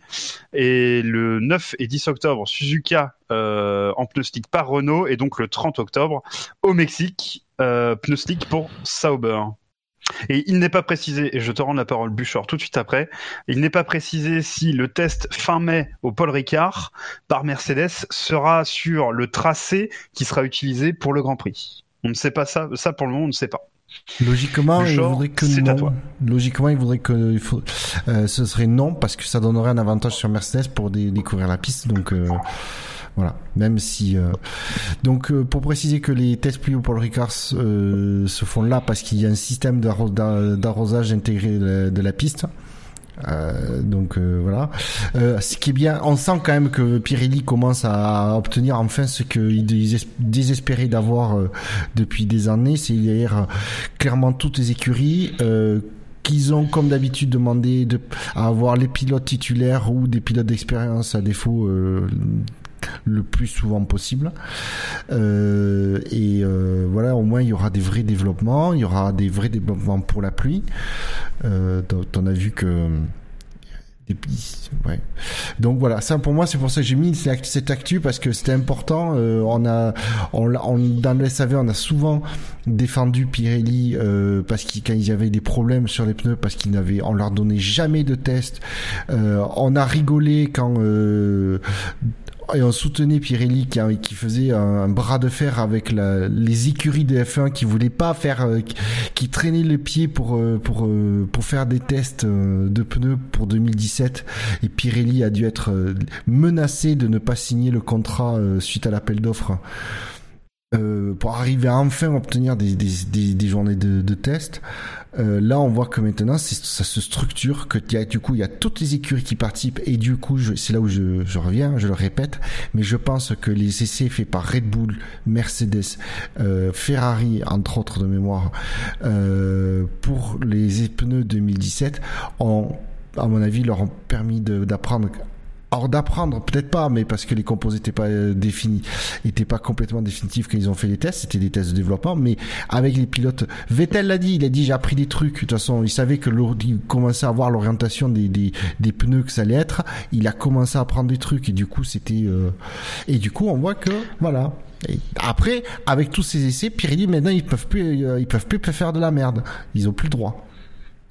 Et rappelons que ces tests-là se font euh, à l'aveugle, entre guillemets, c'est-à-dire que l'écurie qui teste les pneus ne sait pas quels composés ils sont en train de tester, si c'est euh, les, les roses, euh, les violets. ah, mais c'est même pire que ça. c'est, je me souviens sur, c'est, je sais plus qui, sur Motorsport, il y avait eu un article qui détaillait, en fait, pour les, pour les essais de, pour les pneus 2000, les essais de pneus 2017, les contraintes imposées, mais en fait on se rend pas compte, mais honnêtement les écuries ne peuvent rien apprendre euh, à niveau télémétrie. C'est-à-dire qu'en fait la télémétrie c'est tout, euh, c'est limité, euh, ceux qui ceux qui peuvent voir, de toute façon après c'est transmis à, à toutes les autres écuries. Il y a vraiment des contraintes. Y a par contre la seule chose qui les autres écuries ont pas la maîtrise, c'est le pilote qui conduit. Et c'est pour ça que euh, je crois que d'ailleurs euh, Hamilton avait fait la réflexion. Vettel avait participé intensivement aux, essais pneus. Euh, Hamilton n'avait pas voulu les faire et je crois qu'il s'en mordait un peu les doigts en début 2017 parce qu'ils avaient du mal à exploiter les pneus Mercedes et et je crois qu'il avait dit que la prochaine fois il y participerait. De, alors je dis peut-être une connerie mais il me semble. Non, il l'avait dit. Je te confirme, ça me rappelle effectivement une citation. Cette citation-là d'Hamilton, c'était effectivement le cas. Ouais. Il me semble que c'est Raikkonen aussi qui disait qu'ils arrivaient à deviner plus ou moins quel pneu c'était et euh, par rapport au pilote, euh, finalement oui, le pilote arrive à remonter euh, pas mal de choses aussi par rapport aux essais quoi. Ouais, et je serais pas surpris qu'on y voit du coup Hamilton dans ses essais. Je voulais juste abonder un petit peu dans ton sens tout à l'heure. Là, tu disais que il les faisait au Paul Ricard pour les essais pluie, du coup, parce qu'il y avait un système d'arrosage au Paul Ricard. Ils en font aussi à Fiorano, qui est aussi une piste équipée d'un système d'arrosage. Euh, ce qui nous évitera les bonnes rigolades de l'an dernier avec un camion citerne en Barcelone euh, sous le soleil qui sèche la piste alors qu'elle a pas eu le temps d'être mouillée. C'était tout simplement. tout simplement. Si vous vous souvenez un peu de, des essais. du Villeneuve là. Je, faisais complètement, c'était j'étais totalement Villeneuvifiant là, c'était c'était incroyable. Non mais ça, ah oui, mais ça avait été une blague, ça avait été une blague. Ouais, tu, tu, tu, te souviens de ça en 2017 Ils avaient essayé de faire des essais pluie, ils avaient ramené les camions citernes, ils avaient déversé des des centaines de litres de flotte, des milliers de litres. Ah ouais, bien sûr. Deux tours, il y avait plus rien. Il y avait plus rien. Il y avait un grand soleil. Alors cette année, ça aurait mieux marché, mais euh, mais voilà. Enfin, c'était c'était complètement ridicule. D'ailleurs, cette année, c'était un peu ridicule parce que on a eu de la pluie, ils sont pas ils sont pas sortis. On va en reparler après, mais euh, mais bon. Après, tu vois, par exemple, euh, alors Fiorano, avril, il y a des chances quand même qu'il fasse pas trop chaud, mais par exemple, fin mai au Paul Ricard ou début septembre, il risque quand même de faire chaud, quoi. Donc, ouais, euh, mais je sais pas comment leur système. Mais le problème, c'est qu'il faut aussi que le problème, c'est qu'il faut pas que la que la piste soit juste humide. Il faudrait qu'il y ait une couche d'eau sur la piste. Alors, je sais pas comment est leur système d'arrosage au, au Paul Ricard, mais voilà, il faudrait qu'il faut arriver à recréer cette couche d'eau pour que les, les, parce que c'est ça ce qu'on reproche c'est finalement au pneu mais au final la le principal reproche qu'on principal reproche qu'on fait au pneu pluie en F1 c'est qu'il n'évacue pas assez d'eau donc dès qu'il commence à avoir un demi centimètre, un centimètre d'eau sur la piste, les, les pneus pluie sont à la ramasse. Donc si tu peux Ouais, faire, pas ref- ouais, mais si tu fais pas ces conditions, si tu n'arrives pas à refaire ces conditions en test, ça sert à rien. Oui, non, mais je suis d'accord. C'est juste que le problème est un peu complexe. hein. On avait, on Ah, avait évoqué ça. euh, Mais de l'autre il côté. Il n'y a, pas que le pneu, il y a le setup de la voiture aussi. Avec le parc fermé, tu fais des compromis. Enfin, il y a quand même un, c'est un problème qui est assez, qui est assez complexe en réalité. C'est pas que Pirelli qui, Non, parce non, que je en dis plus, pas le contraire. dire, mais ça aurait été bien que par exemple, au lieu de, de la mettre début septembre, le, le McLaren ou Paul Ricard de le mettre début septembre pour les essais pluie, que ce soit plutôt en octobre. Bah, après, c'est leur système d'arrosage, il permet de, de vraiment tremper la piste. Après, euh. oui. Après, je- par contre, je me méfie, je m'attends à ce que pendant la course au mois de juin, Bernie arrive par là et prenne le contrôle des sprinklers euh, pendant la course. Et- et ça, ça Avec des moteurs électriques. exact. C'est un truc formidable. Mais mais non, euh, en tout cas, au moins ils ont un calendrier comme tu disais Ouais. qui est arrêté euh, tôt dans la saison. On sait qu'ils vont avoir le temps de tester les pneus avec toutes les équipes euh, jusqu'à effectivement euh, jusqu'à pas un peu l'absurde parce qu'au Mexique effectivement ça va faire un poil tard. Mais enfin, au moins ils le font. Tout le monde va y participer, il y aura pas de jaloux. euh, Il y a des tests pluie qui sont sur des pistes adaptées. C'est effectivement un, un, un progrès énorme par rapport aux, aux saisons, aux années précédentes. Je pense pas qu'on ait beaucoup plus à dire sur ce sujet. Non. Moi, ça va. Non, et je vais Euh, d'ailleurs en profiter avant de vous passer à la prochaine actu. Je vais vous laisser euh, du coup poursuivre tous les trois. Ok. Non. Euh, j'avais prévenu, non, je sais que ça se fait pas normalement, mais j'avais prévenu que je resterais peut-être pas jusqu'au bout. Bah. Et euh, du coup, merci à vous. Me lâche pas avec ces deux abrutis tout seul. L'émission va commencer, Bouchard. Ah, quand un animateur s'en va. Oui, c'était Ouais, la même blague que quand t'es arrivé. Ouais. C'était très mauvais déjà. La première n'avait pas été enregistrée, je me suis dit que celle-là était importante. Bah, du coup, merci à tous les trois et surtout Scani d'avoir préparé sans que j'en foute une. Et, euh, Ouais, t'inquiète pas. Merci à toi à d'être bientôt. venu. C'était un plaisir de ouais. t'avoir. À bientôt, Quentin. Après, Salut. Bisous. Donc là, on attend qu'il se déconnecte. non, j'attends un peu pour que je Ah te ouais, plus tard. Non, bah...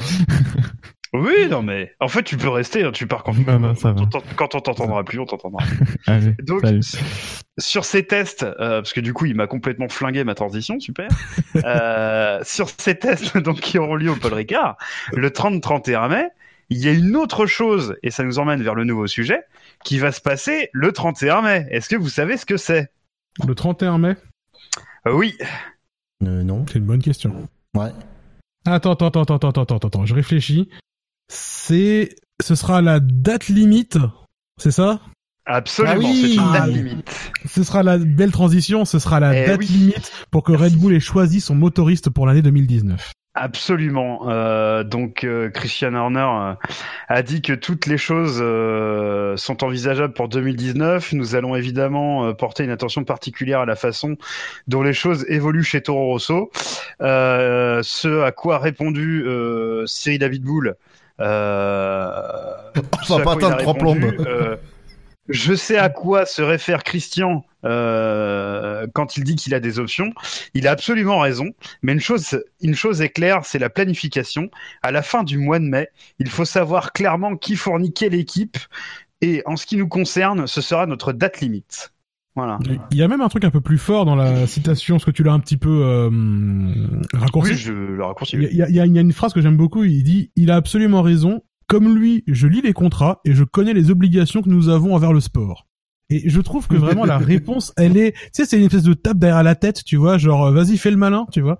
Je, je, je vais être honnête, ça me fait un peu plaisir de voir Red Bull se faire traiter comme ça. C'est mal, hein. Oui, oui, non, Parce mais je suis que- d'accord avec toi. Non, mais C'est, j'aime pas, enfin, faut pas souhaiter le malheur des gens, mais ça, ça me fait un peu plaisir de voir Red Bull se faire un peu traîner dans Alors- la merde par euh, Renault, quoi. Je suis d'accord avec toi. Faut pas souhaiter le malheur des gens, mais là, c'est pas les gens, c'est Red Bull. C'est vrai. Du coup, je pense qu'on peut leur souhaiter beaucoup de malheur. Déjà parce Non, sont en vrai, Non, mais alors, en le vrai, pire, en vrai, euh, non mais là où c'est, là où c'est dangereux, enfin dangereux, euh, personne va mourir. Mais je veux dire, ils ont deux équipes en Formule 1 et ce serait une perte énorme si demain ils se disaient, il y a plus de motoriste, vas-y on se casse. Ça nous ferait quand même un peu tous chier. On, c'est pas la tronche de Christian Horner qui nous manquerait, c'est les voitures sur la grille. Euh, Oui. Par contre, effectivement, après comment ils ont traîné Renault dans la boue euh, ces dernières années, bah, se reprendre un bon retour de bâton, c'est c'est pas c'est pas immérité non plus. Et donc j'aime bien la fermeté avec laquelle euh, Abitbull, l'homme le plus classe du monde bien sûr, Évidemment. euh, bien sûr, euh, répond à, à Horner ça, ça fait un peu de bien de voir un peu de fermeté et de dire euh, bah tu sais quoi, tu veux nous faire chier, bah nous aussi on a les moyens et euh, vas-y va te marier avec Honda parce que c'est ça hein, le fond du propos quand même.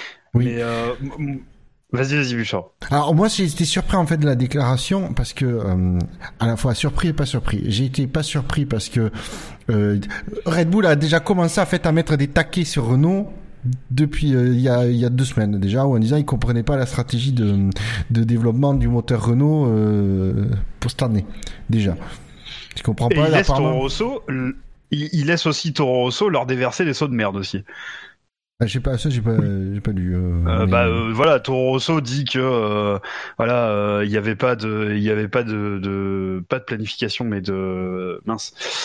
Euh, non, non, non, non, non, euh, de, de méthode de travail chez Renault, euh, etc. ah ouais euh, quand- ah ouais non, mais Ouais, ça, ouais, euh, ouais. Il, il- enfin, il laisse dire ça à, par la, la, la société fille. Euh, Oui, bon, mais celle qui a plus de moteur Renault. Oui, non mais c'est ça. Si tu veux, ils jouent un échiquier avec euh, voilà, ils ont ils ont un pion de plus que Renault quand même. Même, tu te souviens de l'an dernier quand il laissait Toro Rosso dire que Renault les désavantageait volontairement pour passer devant eux au championnat aussi. Oui. Euh, Ça avait fait réagir Renault, mais la, enfin, ça avait été lancé quoi. La, la, la, la déclaration elle avait été faite. Et c'est Euh, ça avait fait c'est- réagir Renault qui avait dit oh, calmez-vous et après ils ont dit oh on est désolé, mais ça avait quand même été dit. Oui, c'est là et là et là on avait halluciné parce que c'est euh, comment il s'appelle C'est Helmut Marco qui avait qui avait mis le haut là. On avait halluciné, c'est que c'est lui qui avait calmé les débats. Pour dire que Quand, El- quand Helmut Marco euh, met le haut là, c'est que vraiment on est allé loin quoi putain. donc euh, alors du coup ça c'était le je suis pas surpris que Renault commence un peu à inventer.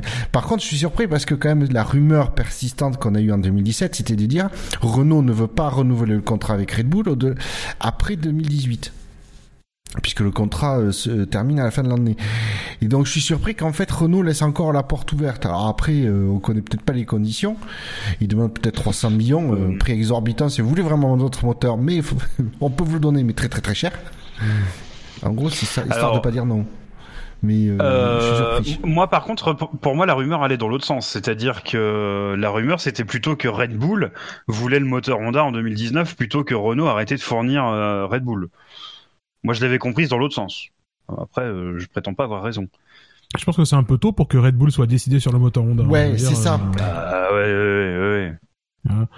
Ouais, bon, moi, ok, ils, ils ont ils ont fait un million de tours à 4 secondes de tout le monde. euh, Enfin, on n'a pas encore parlé, mais enfin, j'exagère un petit peu. Mais mais voilà, ils ont fait un million de tours euh, pendant les pendant les essais là, mais c'est encore un peu tôt pour savoir. euh, faut savoir ce que ça va donner. C'est c'est c'est compliqué pour l'instant. On en saura plus dans la deuxième semaine déjà. Mais mais bon, c'est c'est un peu c'est un peu tôt. Ils vont pas encore prendre leur décision en mode vas-y, on va y aller avec Honda directement. Enfin, c'est ça me paraît un peu compliqué. Surtout Euh, je- pas pendant des essais hivernaux où tout le monde cache son jeu, quoi.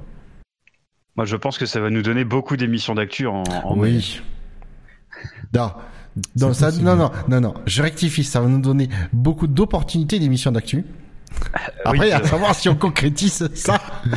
ne, va- ne faisons pas des promesses que nous pouvons- à nos auditeurs que nous ne pouvons pas te dire derrière. N'empêche qu'en 2016, euh, quand il y avait la crise Renault Red Bull, on en a fait plein des émissions d'actu. En 2017, il n'y a pas eu de crise Renault Red Bull, on n'en a pas fait une. Ouais. Non, mais après, il faut dire que c'est des feuilletons qui sont passionnants à commenter. C'est génial. Non, mais on Oui. aime bien, on Après, aime bien dire du mal de Red Bull. chose. Oui, oui. Et puis moi, dans mon cas de Renault aussi un peu, mais. euh, Donc voilà, on suivra ça dans les Ouais. prochains épisodes euh, de votre podcast sur la F1, évidemment, le SAV de la F1. C'est nous, hein, au cas où vous, vous auriez un doute. Euh, voilà, tout à fait. Parce que, euh, mais ça c'est plus tard Oui. dans le conducteur. Euh, donc, on va passer à l'autre actualité. Euh, et en fait, cette actualité-là, euh, on en fera un sondage, messieurs, puisque c'est Force India qui va Ah, très probablement changer de nom avant Melbourne. Donc, euh, Force India, bon, alors moi dans mon cas, c'est un petit peu mon équipe chouchoute hein, depuis qu'ils sont tout roses, hein, euh, voilà. Puis bon, depuis qu'ils ont Ocon aussi, un petit peu quand même. Euh, donc Benlop et moi-même, c'est vrai que bon, Force India, c'est un petit peu, c'est un petit peu no- notre équipe, hein. C'est vrai. Euh, puisque dans le cadre du du, du, du Steam, euh, Du SAVF1 Steam Championship. SAV machin, parce que j'arrive jamais à le dire. C'est hyper dur à dire. Savait. Hyper dur, non, Parce que Enfin, quelqu'un est d'accord. Ah ouais, non, mais c'est impossible à dire, déconner. C'est du plus prioritaire au moins prioritaire. Donc SAVF1 Steam Championship. D'accord, donc tu es en train de me dire que sur notre Discord, le salon qui est qui est destiné à, à accueillir euh, nos auditeurs et les participants du championnat, qui s'appelle donc Steam SAVF1, en fait c'est n'importe quoi. Ben, c'est pas ma faute, c'est pas moi qui l'ai créé, hein. Ah Oui, non, c'est moi. C'est j'ai créé Carmen Jordanu aussi en dessous, mais bon. Euh, Enfin, ça c'est un autre problème. Euh, donc, messieurs, je je vous propose de faire ce sondage. Enfin, vous voulez peut-être, soit vous voulez parler de l'actu. Je pense qu'on n'a pas forcément grand-chose à dire dessus. Euh, bah, fait, non, ils vont changer de nom. Il y, a- il y mais avait eu des rumeurs sur le nom qu'ils allaient prendre. Ben alors, Euh, Force le- Team là ou je sais pas quoi. Alors, alors juste, vais compléter un peu cette. euh, C'est donc on sait que c'est un process qui est en cours depuis le- le- l'année dernière. Euh, là, on a en fait confirmation que ça se concrétise. euh. Alors, ils aimeraient le faire pour euh, cette année. S'ils n'y arrivent pas pour diverses raisons, euh, il repoussera à 2019, mais ils aimeraient vraiment le faire pour cette année. Ils n'ont pas émis de d'idées, de suggestions des noms qu'ils allaient euh, euh, qu'ils allaient qu'ils voudraient parce que quand il y a eu Force One qui a fuité, il y a des mecs qui ont racheté les noms de domaine pour pouvoir derrière les revendre plus, plus cher. Et donc ça, alors je sais plus un nom. euh, et euh, du coup, ils voudraient pas être emmerdés, euh, voilà, sur ce genre de truc. Donc euh, ils communiquent peu dessus. Ils disent voilà, on est en cours, on aimerait vraiment le faire pour cette année, mais ils disent rien de plus pour éviter euh, qu'il y ait des, des trucs qui viennent les emmerder. Voilà ce que j'allais dire sur le sujet. D'accord. Bah, ils, ils avaient, enfin, ils avaient déposé, enfin, la, je vais réussir à commencer cette phrase, je vous jure. Euh, ils avaient déposé un nom qui était donc Force Formula One Team ou un truc comme ça, si je me souviens bien. ça, c'est ça, C'est ça ça, ouais. Et Force étant un anagramme, enfin pas un anagramme, un acronyme, pardon. Euh, parce qu'un anagramme, ça, ça- ça- je, sais pas, je sais pas de quoi Force peut être un anagramme, mais sûrement de plein de trucs. Euh, mais euh, ouais, c'était un acronyme euh, qui euh, d'ailleurs euh, disait déjà Formula One, ce qui veut dire qu'en fait l'équipe s'appelle Formula One quelque chose, Formula One Team. Mais bon, c'est c'est pas très grave. Mais euh, c'était la dernière suggestion, c'était ça, c'était qui s'appelle Force Formula One Team. Bon.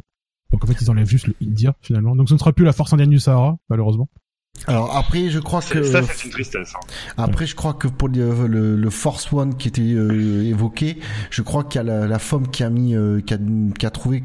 Ouais, apparemment, ils ont pas trop emmerdé, mais ils ont dit ça, ça, ça fait, que c'est un peu proche de Formula One, quoi. Si vous pouviez trier d'être un truc un peu plus, euh, euh, pas trop aussi près, quoi. Donc, c'est vrai qu'entre Formula One et Force One, il y a une certaine res- ressemblance euh, niveau son. Bref, Enfin, du coup, on verra, euh, on verra si, si ça se concrétise. Euh... Tant qu'ils changent pas la livrée. Moi j'aime bien que ce soit, Ouais, que ce soit ça. que ce soit FOM qui disent euh, votre nom est trop proche du, no- de- du nom Formula One, alors que leur logo c'est clairement écrit FI, hein, Comme Force India, quoi, finalement. comme Force India, absolument. Euh, pour rappel, donc euh, ce- cet acronyme FORCE, c'était Formula One Racing Creative Engineering. Ça. Euh, donc, euh, donc voilà, ce qui veut pas dire grand chose finalement. Non, c'est juste un c'est juste un acronyme pour faire un acronyme. C'est ça, c'est ça. Euh, bon, après, bon, ça sera évidemment à suivre. hein. On verra, on verra un petit peu euh, ce qu'ils vont faire. Mais donc euh, nous, pour notre sondage, euh, je propose qu'on s'arrête à une dizaine de propositions. comment vous pensez qu'on devrait rappeler, For- enfin, comment Force India devrait changer son nom? Bah Force Rose déjà. Alors Force Rose, bon, c'est un petit peu facile ça. Bah mais oui, bon, mais c'est euh, oui, mais il faut il faut travailler, il faut faire de la facilité, c'est important. Alors, vu, vu la couleur de leur livret, je pourrais proposer PQ Power. PQ Power, mais pourquoi pas? Euh, Yeah. PQ plus Power, moi j'ai envie de dire. Ça fait euh, un peu comme euh, la Mercedes qui Ouais, comme je sais Hybrid pas quoi, Plus, ouais. Power. ouais, voilà, c'est ça. Ah, Putain, je l'aime bien celui-là. Ah, je, je, je l'aime bien. euh... Est-ce que vous avez d'autres idées? Euh, force pas Pérez dans le mur? Pourquoi pas? Pourquoi pas? Euh, alors si il y aurait, euh, il y aurait Kevin, il te dirait, il te dirait que le truc pour que ça cartonne en ce moment, il faut qu'il faut qu'il y ait euh, blockchain euh, ou Bitcoin dedans. euh. donc tu fais Ah euh, Bit- euh, Bitcoin Race Team et euh, l'autre proposition c'est, euh, on pourrait faire quoi, un, un Force Blockchain euh, Bitcoin Racing Team. Au Racing Bitcoin Team. Racing Team, c'est simple et c'est efficace. Hein. Et euh, tu fais euh, Force Blockchain euh, Power. Euh, non, comment dire Force Blockchain Team. Team euh, pour ça. Moi je, moi, je propose quand même qu'on qu'on rappelle un petit peu les, euh, les, les, les, les sources indiennes de, de, de l'écurie. Mais non, justement, euh, l'idée c'est ça, c'est pareil. Avec Curie. oui, mais moi j'ai envie de les remettre. Euh, avec euh, la vache sacrée du Sahara Formula One Team. Très bien, c'est très bien. En plus, c'est pas raciste. Sacré eux. Vache sacré. C'est pas raciste, c'est xénophobe, mais c'est pas raciste. c'est pas pareil. J'aurais fait... Je ne suis pas raciste, je suis xénophobe, monsieur. Très bien. T'as oublié un Donc, E à sacré. Ah putain, c'est vrai qu'il y a des gens qui me regardent. Va, on voit ce que t'es en train de taper, nous. Ah oui, c'est vrai, c'est vrai, c'est vrai. Ben Lop, tu manques de propositions, là. Non, non, bah, je réfléchis. Je pensais à quelque chose. euh, Je voulais faire un hommage à la prison puisque euh, c'est probablement euh, là que va leur, leur, ancien patron, que va vivre Gemalia. Donc je pensais à un truc euh, tout bête, genre euh, équipe de Formule 1 de la prison de la santé ou un truc comme ça, tu vois. un truc classique. Euh, Fleury Mérogis Racing Team. Fleury Mérogis, ça, c'est c'est bien ça. ça, ça, ça, ça, ça sonne bien ça, tu vois.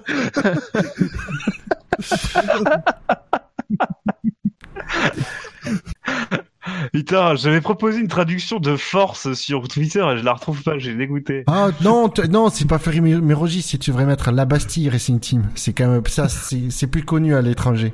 Parce que Ferry C'est Mérogis. plus, que- c'est- plus connu, mais ça existe plus. Si tu veux leur fermer à la Bastille. Oui, tu sauf veux que- Tu vas leur faire mal l'opéra, quoi.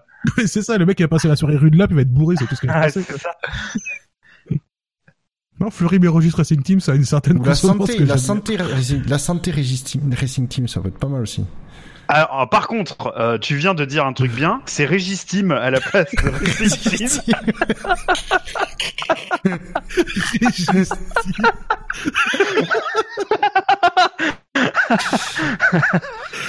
Putain, T'as une espèce de blague dans la Ah, blague. ça, ça, fait. pas mal. Je suis d'accord que le, le nom est très drôle, par contre, je, je, j'ai envie de mettre mon veto parce que ça fait quand même bande de bras cassés, ce qui est loin d'être le, le Force India, donc.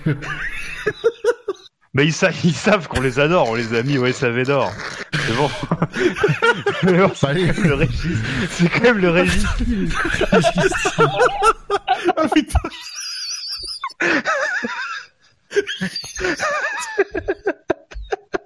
Bon, vas-y, mets-le. Attends, faut trouver, faut trouver, un- faut trouver, un- putain. faut trouver un sponsor pour le trouver.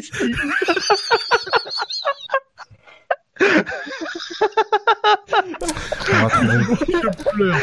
Je pleure. Ah putain, faut plus qu'on fasse des missions ensemble, c'est terminé. Le. Euh... Castorama? Non. Oh putain. Ah, Qu'est-ce qu'on pourrait faire? Euh... Ah putain. mhm. Attends, je suis encore en train de me remettre là, putain.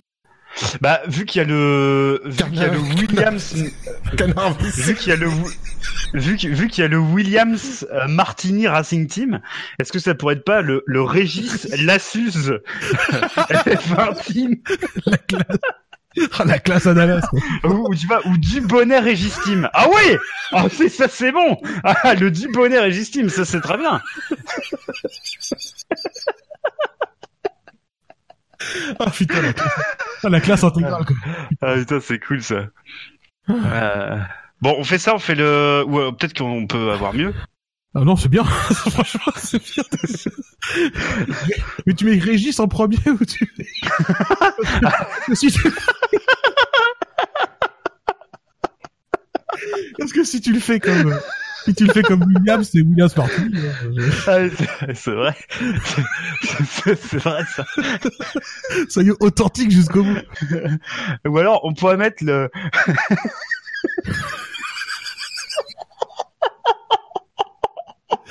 Ah. On pourrait mettre le Régis. Picombière. Le, Le Régis le- Picombière Racing Team.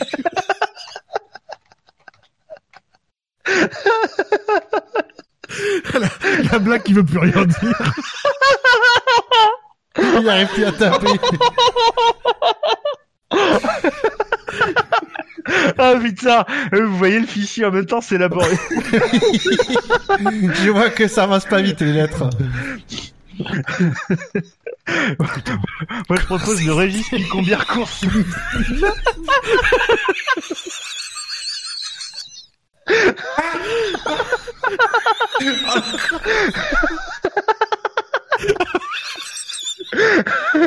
Oh putain.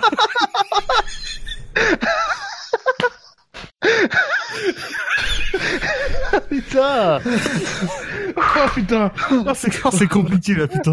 bon, faut s'arrêter là. Oh. Ah, c'est compliqué. Il nous en manque que deux, allez. Faut faire un brick. Faut, faut faire, faut faire un brick. Putain. De toute façon, il n'y a aucune proposition qu'on pourra faire derrière qui sera au-dessus de celle-là. C'est mort. C'est mort. C'est mort. Donc, on aurait pu les appeler Jean-Michel pas de nom des trucs comme ça, tu vois. Mais c'est, c'est- Oui, c'est- vrai. c'est, plus aussi drôle que ça aurait été. euh, Non, que, tu que vois, ça l'aurait on aurait, été, en tu fait, vois. on aurait commencé par euh, Jean-Michel Racing Team. ça aurait été pas mal. Ça, aurait- ça aurait, ça aurait vraiment Non. été bien, je dirais. Jean-Mi bah Racing oui. Team. Jean-Mi Racing Team. Tu mets pas le. Tu fais la version Ah, intérieure. mais, ouais, mais Jean, Jean, Jean-Michel, c'est important. L'apparition, l'apparition intégrale du nom Jean-Michel est extrêmement importante. Eh ouais. Euh... Bon, on, en a 8 là. Donc je sais pas après. C'est euh, pas, c'est pas, c'est pas Alors, mal. on peut en faire, on peut en faire deux quand même. Excuse-moi, je viens de le râler. Ah, ouais, moi non plus, j'y arrive plus. ouais. J'y arrive le- Il est juste, il- il est tellement parfait ce truc. Juste dit combien Et on pourrait, tu me diras, on pourrait faire le pendant, parce que c'est quand même euh, avec euh, les mouvements euh, féministes, et tout ça, on pourrait faire le pendant féminin de ça. Alors avec Regina, Regina Pi- Pizza. Euh... avec, avec quoi, pizza pepperoni. c'est quoi le féminin de Régis? Bah, Regina, ça peut marcher. Régine. Putain, Régine, quoi, putain. Ouais, mais Régine, ça rime avec euh, plein de trucs dégueulasses, genre pin. Ah oui, ah oui. Le, le Régine, Régine Picombière Coursing Pin. mais ça, ça fait ça fait un petit peu euh, nord-coréen par contre. Racing Pin, ça fait euh, ça fait le nom du futur leader de la Corée du Nord. C'est vrai que ça fait... C'est vrai que ça fait un peu ça. Ah putain. Vache sacrée du Sahara, putain. On a quand même des, on a quand même des belles propositions. Ah, euh, franchement, il y a des choses. Si Vijay, euh, il nous prend pas la com, j'ai envie de te dire. Je je sais pas ce qu'il faut faire, hein, sans Il déconner. a raté sa vie. Comment elle s'appelle la, comment elle s'appelle la marque de lunettes d'Alonso? Parce que vu qu'il fait des lunettes pourries pour Vijay, ça serait pas mal. C'est Kimoa. Eh ben, on peut peut-être faire quelque chose avec Kimoa. Ah oui, oui, ah oui. Ah oui, ah bah oui. ah bah oui. Peut-être faire, euh, Vas-y. Euh, bah écoute, on commence par Kimoa, ça, ça sera le sponsor titre de cette écurie déjà. Absolument. Comme ça, Vijay, il aura plein de lunettes gratos toutes pourries. Il y en a pas déjà? Euh, si, mais pas des Kimoa. C'est vrai. C'est pas le top du pourri. Et Kimoa, Big Kimoa- Bourrichon, euh... Il faut qu'il, je sais pas. Je sais pas, il faut un truc qui fasse, fasse référence à grosse tête. Bah ah oui. Eh oui. Ah oui. Euh, oui, oui, oui. Bah, sinon, tu mets la Kimoa Racing Team, presented by Fernando Alonso.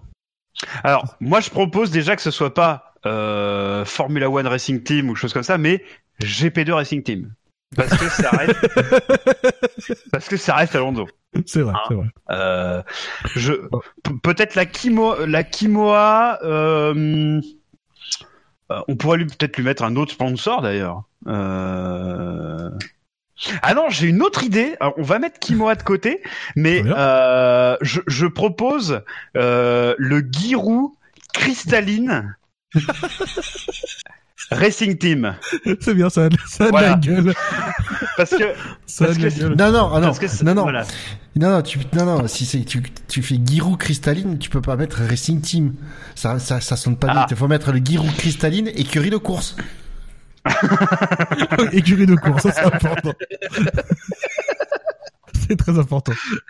Écurie de course. Voilà, on fait comme Sinon, ça. Donc ça tu- sera tu- le. Dans, la, même- dans la même veine, on pourrait imaginer le, le Georges Tron réflexologie plantaire euh, Racing Team, qui serait dans la dans la lignée des des délinquants sexuels. On pourrait inventer plein de noms d'équipes comme ça aussi. Il y en a plein des, des horribles des horribles qui me viennent en tête. Je sais que Giroud n'est pas un délinquant sexuel, mais il me semble extrêmement suspect à chaque fois que je le vois. D'ailleurs, rappelons que le dernier délinquant sexuel en France s'appelle Dino. Hein voilà. euh, Après, à vous de voir si c'est le nôtre ou pas. Hein, on- Ah, on n'a pas de nouvelles de Bibiche. hein. Moi, je dis ça comme ça. Euh, Bon, qu'est-ce qu'on peut faire avec ces foutues lunettes euh, pourries là? Bah, le Kimoa euh, Turbo Boulard. Turbo Boulard. ouais, le Kimoa Turbo Boulard. euh, Non, non, le non, Kimoa passe pas, passe pas dans les portes euh, GP2 euh, Racing Team. C'est trop long. Non, non, non. Le problème, c'est qu'à un moment donné, on n'a aucune écurie qui a le. Il faudrait qu'il y ait hybride dedans. Tu sais, c'est très à la mode. Ou Echo, euh, Kimoa, Ah. Echo. Euh... Echo, euh, Kimoa, Echo, je sais pas quoi. Euh... Echo Gel ou. Euh, je sais pas. je- Best of My Life et Racing Team Je suis désolé, je viens de, je viens de, je viens de relire le Régis Picovia Course Team, je suis désolé. Attends, mais comment je vais me remettre sans déconner? C'est là, elle est bien. Je pense que notre future équipe Benlop va s'appeler comme ça dans, le- dans la saison 4 du championnat. Ah bah Je pense que ça, voilà, euh, la RPBCT euh, va clairement casser des culs. hein, je en plus, en, en c'est facile à dire, c'est l'avantage. Oui, en plus c'est pratique. Bah juste Kimoa, sinon tu laisses juste Kimoa, ça suffit en fait. C'est genre, y a rien d'autre à côté, tu vois. Juste Kimoa. Non, on peut faire mieux que ça, mais là j'ai Ouais. j'ai plus d'idées. Qu'est-ce que tu dis du fait qu'on laisse les propositions à ça? On a déjà pas mal de propositions. Eh, 9, 9 c'est pas mal. C'est déjà un pas beau mal, tra- hein. C'est un beau travail collectif. C'est un, c'est un très... c'est un- oh mon dieu. Oh, putain. Ah putain.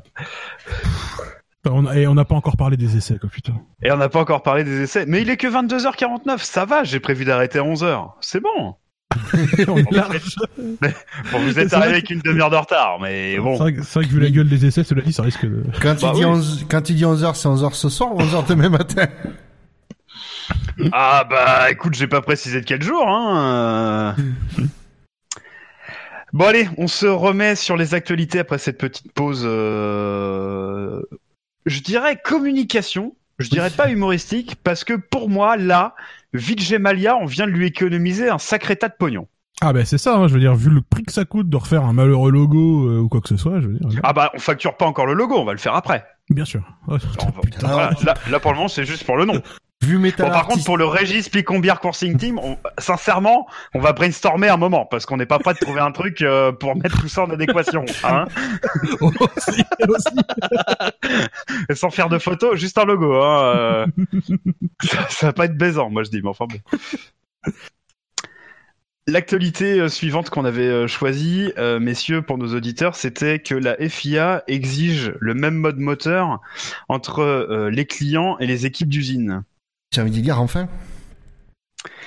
Absolument. Enfin, et euh, je pense que c'est quand même mine de rien beaucoup suite au. Alors je me souviens plus qui euh, c'est le le le bouquin du, du directeur de Lotus euh, qui avait euh, révélé que pendant la course Mercedes leur avait filé. Mais si, alors, ouais, je je je vais quand même euh, expliciter un peu cette histoire, c'est que du coup il y a euh, ce mec qui dit ça dans son bouquin sur l'histoire de, le- je crois que c'est sur Lotus, si je dis pas de bêtises. C'est ça. Euh, Lotus. Donc il explique que au Aspa, euh, quand le dernier podium qu'a fait Grosjean, euh, donc Aspa quand euh, il rattrapait fortement euh, avec des pneus neufs euh, Vettel qui était troisième, euh, qui commençait à être un peu en difficulté, euh, Mercedes aurait donné une carte, une cartographie plus performante parce que ça, ça rangeait Mercedes qui est pas de, Fer- de Ferrari sur le podium. Et euh, bizarrement, ils ont vu la voiture av- avancer beaucoup plus vite que d'habitude. Et euh, Grosjean, euh, clairement, il a dit euh, c'était pas la même voiture que j'avais entre les mains à ce moment-là. Quand même, euh, quand c'est à Spa que tu commences à avoir plus de 18 Grand Prix, je pense qu'il savait de quoi il parlait. Et le mec, il disait, donc, euh, il a dit que bizarrement, ils ont plus jamais revu cette ca- cartographie moteur. On sait Williams qui se plaignait de pas avoir les, dernières, que le moteur était pas aussi performant dans la Williams qu'il pouvait l'être à la Mercedes. Euh, notamment en ligne droite où on sait que d'habitude à Williams c'est les freine pas trop au niveau aérodynamique par rapport à la Mercedes. Euh, voilà, il y a plein de trucs qui ont fait que euh, ça pointait sur les et à un moment donné, ça devient problématique. La FIA décide d'agir. Alors c'est vrai que à un moment donné aussi, l'équipe Mercedes, qui a une cartographie du mot spéciale du moteur qu'elle se réserve, ça, ça, ça peut se, légitimer aussi comme choix, surtout quand on sait que derrière, euh, on limite les prix qu'ils peuvent vendre le moteur aux écuries clientes, etc. Euh, Ferrari, bon, de toute façon, on sait qu'ils ont jamais filé les mêmes choses euh, à leurs clients qu'à leur propre écurie, donc pas de surprise de ce côté. Renault a toujours dit qu'il jouait carte sur table, qu'il donne la même chose aux autres écuries, je veux bien le croire. Voilà, et là, du coup, la FIA euh, met le pied dans le plat et décide de niveler le niveau en imposant les cartographies. euh. Moi, nous, pour nous, euh, en tant que spectateurs, je pense que c'est une bonne chose parce que ça, remet euh, les compteurs un peu à zéro au niveau performance moteur. En tout cas, entre écuries qui équipaient des mêmes unités de puissance. J'imagine que les, par contre, les motoristes, que ça les emmerde un petit peu. euh, Moi, en tout cas, certains motoristes, ça risque de les emmerder. Après, est-ce qu'il n'y aura pas des moyens de contournement Ça, Parce que les moyens de contournement paraissent déjà très faciles. Hein. On va, ils incrimineront l'essence, ils incrimineront euh, euh, les huiles à la limite. Enfin voilà, euh, ils pourront jamais prouver qu'ils ont pas, euh, enfin que les cartos, euh, ils vont faire quoi? Tester si elles ont le même nom? Euh, Enfin, je, moi je vois pas bien le mode de contrôle. Alors je suis pour à fond. hein, attention, ne vous méprenez pas. Moi je trouve ça, je trouve c'est une très bonne idée. euh, voilà que ce soit mettre un petit peu d'équité finalement. Les mecs payent le moteur. Alors après, on, je crois savoir, je vais pas dire qu'on sait, mais je- on croit savoir que euh, voilà, tu peux acheter aussi un niveau de moteur. euh, euh, par exemple, chez Mercedes, je crois que le moteur Force India est euh, un peu moins cher que le Williams, et ce qui leur ce qui permet à Williams d'avoir des euh, d'avoir des cartographies peut-être un peu plus agressives. Enfin, moi, c'est ce que j'avais cru euh, comprendre. Alors cette Ok. pratique-là, ouais, cette pratique-là, elle devrait cesser normalement puisque là, enfin, là j'ai retrouvé la directive du coup euh, en question, euh, dans laquelle ils disent, dans laquelle la FIA dit que ils s'attendent à ce que les power units, donc les moteurs, enfin les unités de puissance, enfin il n'y a pas de traduction française élégante et je vous emmerde, euh, fournies par un même fabricant, elles doivent être identiques euh, pour toutes les équipes, donc matériellement, d'un point de vue matériel, et à moins qu'une équipe nous informe qu'ils refusent l'un des points suivants, ils doivent aussi faire tourner un logiciel identique et être capable d'être opéré exactement de la même façon que le moteur euh, initial, donc du constructeur, et également fonctionner avec les mêmes spécifications d'huile et d'essence. Donc la directive, elle couvre aussi huile et essence, elle couvre aussi euh, tout, tout ce qui est euh, tout ce qui est de ce côté-là. Donc normalement, c'est des pratiques qui, si la directive en question, enfin, est, euh, est euh, appliquée, c'est des pratiques qui devraient disparaître. Et effectivement, ce serait absolument, enfin, ce serait un vrai changement. Et, euh, Mercedes, et McLaren se mordrait un peu les doigts. Euh, Enfin, se mordrait les doigts, non, parce que parce qu'une des raisons pour laquelle ils sont séparés de Mercedes, c'était aussi ça. Ils avaient pas le même fournisseur d'huile, d'essence, et ils avaient pas les mêmes softwares. Et euh, c'est quand même ça qui les a, qui leur a donné envie à la fin 2014 de dire tiens, Honda. merci pour ces précisions. Donc si c'est bien respecté, euh, si c'est respecté à la lettre, et, euh, et, et honnêtement c'est écrit d'une façon suffisamment claire et précise, et ça couvre le matériel, le logiciel, mais aussi l'huile et l'essence. Et les équipes ont toujours le droit de refuser d'utiliser le software et les huiles et essences du euh, constructeur pour utiliser les leurs s'ils en ont envie, mais il faut qu'ils le refusent. Il faut qu'ils disent non, nous on préfère utiliser les nôtres. Donc ça change quand même pas mal de choses. Ouais, effectivement. Donc ça, c'est pas mal. Ça va faire des Force India qui vont marcher encore plus fort, quoi. Ben, ça va permettre de, parce que c'est vrai que depuis, bah, notamment depuis 2014, hein, finalement, depuis les, depuis le V6 turbo hybride, on est un peu dans une formule de moteur, quoi. C'est-à-dire qu'à l'heure actuelle, il faut être un constructeur pour gagner. Je, Oui, enfin, oui, oui, oui. à l'heure actuelle, si tu veux pouvoir gagner, contrairement à ce qui se passait à la fin des V8 euh, qui étaient euh, extrêmement euh, stables euh, à travers tous les constructeurs, euh, aujourd'hui, si tu veux pouvoir gagner, faut faire le moteur parce que c'est comme ça que tu sauras. Alors, ça veut pas dire que les hum, constructeurs seront pas avantagés parce qu'ils connaissent mieux leur moteur, ils savent mieux l'intégrer, ils peuvent faire du travail. Euh, comment dire pour parce que pour euh, pour que leur package total fonctionne mieux donc leur voiture globalement fonctionne mieux ils peuvent faire ils peuvent faire travailler euh, le comment dire le côté euh, châssis et le côté voiture avec le côté moteur ils peuvent faire un ils peuvent comment dire communiquer entre eux pour travailler main dans la main puisqu'ils travaillent euh, parce que c'est une seule équipe quoi c'est pas très, hyper clair ce que je dis mais vous, vous ça a du sens ou pas? Oui, oui, oui. Ouais. oui, oui, C'est, c'est vraiment voilà. Mercedes, s'ils veulent arranger leur moteur de telle façon parce que ça arrange l'aérodynamicien euh, de, de faire comme ça, euh, ils peuvent le faire. Les clients, forcément, ils continueront à subir la conception du moteur que le constructeur a décidé, mais au moins ça leur donnera pas, ça leur, ça leur donnera plus ce double avantage, quoi. Euh, Renault l'a clairement dit, ils ont dit, euh, je me souviens avoir vu, euh, c'est la Bitbull qui disait l'automne dernier, en tout cas l'année dernière, euh, que effectivement il continuerait, à, il continuerait toujours à traiter les écuries, euh, les clients euh, exactement de la même manière niveau fourniture moteur que l'écurie Renault. Il disait par contre, euh, oui clairement, le, le, développement, l'orientation du développement du moteur sera sera effectivement dictée plus par l'écurie usine que que les clients. Ça, il disait après, une fois que ça s'est fait, par contre, à la question de fourniture moteur, il disait les, les trois sont, euh, McLaren, Red Bull et, Renault sont à la même, euh, au même niveau. Par contre, effectivement, c'est les cuisines Renault qui remontent les, infos d'orientation pour le développement. Comme tu dis, après, ça peut être une, taille de bloc euh, réduite, euh, voilà, essayer de mettre plus en longueur, machin pour l'intégration, des besoins, des, faibles besoins en refroidissement, des gros besoins en refroidissement, euh, ça peut être plein de choses. Mais pour en revenir à ce que tu disais au départ, moi j'avais vraiment trouvé que parce que ce podium de Grosjean euh, en 2015, je pense qu'on s'en souvient tous à Spa, euh, parce que enfin c'est vrai que cette information quand elle sort relativement récemment que euh, Mercedes nous a donné un, une nouvelle map moteur à utiliser, tu te dis mais what? Enfin c'est c'est incroyable que le constructeur du moteur puisse dire tiens en fait ça nous arrange que tu doubles lui donc vas-y avec euh, un gros mode moteur. Bah, je trouve ça alors déjà je trouve ça hallucinant que ce soit faisable et que ce soit pas punissable d'une part. Et je trouve incroyable que Mercedes se démasque comme ça aussi en fait.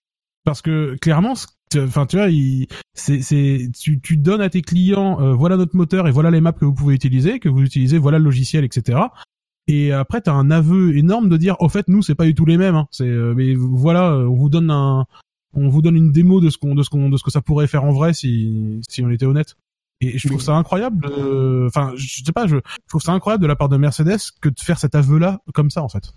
Alors à l'origine. le truc, c'est que moi, ce que je comprends pas, c'est que quand tu lis le, le, dernier article que j'ai lu sur le sujet, tu, ce que j'ai compris, c'est que ça a été la, la, cartographie a été mise en place pendant la course, la nouvelle mm. cartographie, ce qui impliquerait alors on a apparemment, et de, ce que j'ai compris, on n'aurait pas demandé de faire à, Grosjean de faire des manipulations spéciales sur le volant pour activer cette cartographie. Parce que sinon, t'inquiète qu'il aurait, bien, euh, il aurait bien, ils auraient bien retenu la, la, la, manipulation pour activer la, la carto. Mais donc, ça veut dire que c'est, merci, qu'à un moment donné, il y a une transmission du stand vers la voiture pendant la course, ce qui est strict rigoureusement interdit en F1. Ouais, c'est pour ça que c'est bizarre cette histoire. C'est ça qui est bizarre. Il y a quand même des zones d'ombre qui sont très curieuses. C'est ça, ouais. Scanny, qu'est-ce que t'en penses? Attends, il se réveille. Moi, j'en pense. non, non, non, mais parce que c'est, on, me demande de m'exprimer sur euh, Romain Grosjean, donc euh, c'est toujours un peu marrant. euh... non, Mercedes, pas ah merde, bon bah c'est moins rigolo. Bah j'en pense déjà vachement moins de choses hein, du coup, euh, mais plus de bien, étonnamment. Non mais euh, enfin moi je, je pense que cette histoire de, de Grosjean à Spa, euh, elle me paraît beaucoup trop romancée. C'est un peu comme euh, ce que vous disiez. Ça me paraît trop romancé pour être vrai. Euh, moi je vois pas trop. Euh, je, je, vois pas trop Mercedes s'amuser à faire ça quand même. Surtout que si j'ai bonne mémoire, c'est en 2016. Non, parce qu'en 2016, il y avait déjà Renault qui avait remplacé Lotus. C'est en 2015 15, absolument. Où il y a absolument aucun danger à ce que Vettel puisse gagner, sachant qu'on savait qu'il avait des pneus morts. Ah, mais c'était, Euh, mais c'était pas une question que de, de- du risque que Vettel gagne. Je de mémoire, les Mercedes avaient beaucoup trop d'avance pour ça. enfin, gagne ou soit sur le podium ou quoi que ce soit ou pour le championnat ou enfin tu vois. Oui, Euh, dire, pas de risque, tu veux dire. C'est ça, donc je, je les vois franchement pas s'emmerder euh, à faire ça. bon. Bah, surtout à, à faire tomber des masques aussi énormes aussi facilement pour que dalle. Enfin, ce serait quand même effectivement extrêmement curieux. Quoi. Bah oui. Après, bon, l'histoire est sortie comme ça, il y a pas grand monde qui l'a contesté. On en saura probablement jamais beaucoup plus, hein, mais. euh, Non. En tout cas, moi je trouve ça bien que qu'on essaie de s'assurer que l'équité, parce que finalement voilà, les gens euh, payent un moteur. Euh, c'est plutôt c'est plutôt bien. Je pense que l'équité, on essaie de la faire respecter euh, au maximum. bah, c'est bien que la FIA se penche là-dessus parce qu'effectivement, c'est des Oui. pratiques qui sont euh, un peu frauduleuses, je trouve. Bah, c'est frauduleux. Je pense que quand ils signent le contrat, tout le monde sait ce qu'ils signent. Donc, je pense que en ça, c'est pas frauduleux. Euh, mais néanmoins, je pense que euh, ça peut être difficile d'expliquer à des fans. Et vu que on, euh, voilà, on essaie de rendre aussi un peu accessible le, le sport, c'est compliqué de leur dire ah oui, alors c'est le même moteur de la même année mais ils ont pas le même boîtier électronique, donc ça marche moins bien. Mais ça marche bien quand même, mais ça marche moins bien. Tu vois, enfin, à un moment donné, je pense que ça devient moins lisible aussi pour le, pour le, pour le public. Non, et puis, et puis même au-delà de la lisibilité, comme tu le dis, c'est, enfin, c'est une question d'équité, quoi. C'est, euh, je dirais, les mecs Mhm. payent des moteurs, et enfin, c'est, voilà, c'est normal qu'ils achètent le moteur du, enfin, du constructeur. quoi. Enfin, à un moment donné, c'est un, c'est un peu logique aussi, quoi. Surtout au prix au- auquel ils payent les moteurs Bon, ça, après, ou alors on standard, ou alors on standardise l'électronique. aussi. mais elle est pas déjà, elle est pas déjà dé- standardisée et c'est pas d'ailleurs McLaren qui l'a fourni. Il y en a une partie, mais Ouais, l'ECU, c'est celui de McLaren. Enfin, c'est un ECU fait par McLaren et est standardisé, effectivement. Mais c'est les softwares qui sont pas standardisés. Parce que Ah, autant l'électronique elle-même, voilà. Mais, mais là, il s'agit de fournir les softwares avec les moteurs, du coup. C'est ça que demande la FIA. Ah ouais, mais là c'est euh, c'est poussé un peu loin quoi. Faut quand Bah, même. non, c'est les- normal. Les softwares, ils font l'exploitation du matériel. hein, je veux dire, euh, enfin le logiciel, pardon. On va pas faire une phrase en moitié en anglais, en moitié en français. Euh, le logiciel fait l'exploitation du matériel, donc c'est assez logique. Si s'ils veulent euh, attaquer ce problème-là, c'est ça la façon de l'attaquer. Hein. les craintes de Buchor, c'est sur la standardisation du software. Ouais. Bah, moi, moi, je pense que ce serait une bonne solution, mais. Ouais. D'accord. Ouais, c'est difficile de standardiser un, logiciel. euh, Bon. Après, euh... après, je, après, je te être honnête, les, les, je pense que quand même les, euh, les, tu dis que c'est pour les rendre plus accessibles. Les gens euh, sont quand même euh, au courant de ces pratiques. Ça se pratique que sur les voitures de série. Quand t'as une voiture que t'as un moteur, un, un litre 5 DCI, euh, un 110 chevaux et un 130 chevaux, tu crois qu'il y a une grosse différence matériellement entre les deux Non. Ah bah non, c'est c'est sûr que c'est le même. Mais quand tu dis que les gens sont au courant, je pense que t'es un peu. Euh, je pense euh, je pense que les mecs, tu leur dis, t'as un, au moment d'acheter la voiture, tu as un 1 litre 5 DCI à 100 110 chevaux et pour Bah. 2000 euros de plus, tu as la version 1 litre 5 DCI euh, 100 Ouais. 130 chevaux. Je pense que les mecs, ils, ils- ils le savent, quoi. euh, qu'il y a pas grand Ah, chose. mais Buchor, je pense que t'as as donné toi-même l'explication du pour prouver que les gens sont pas du tout au courant, quoi.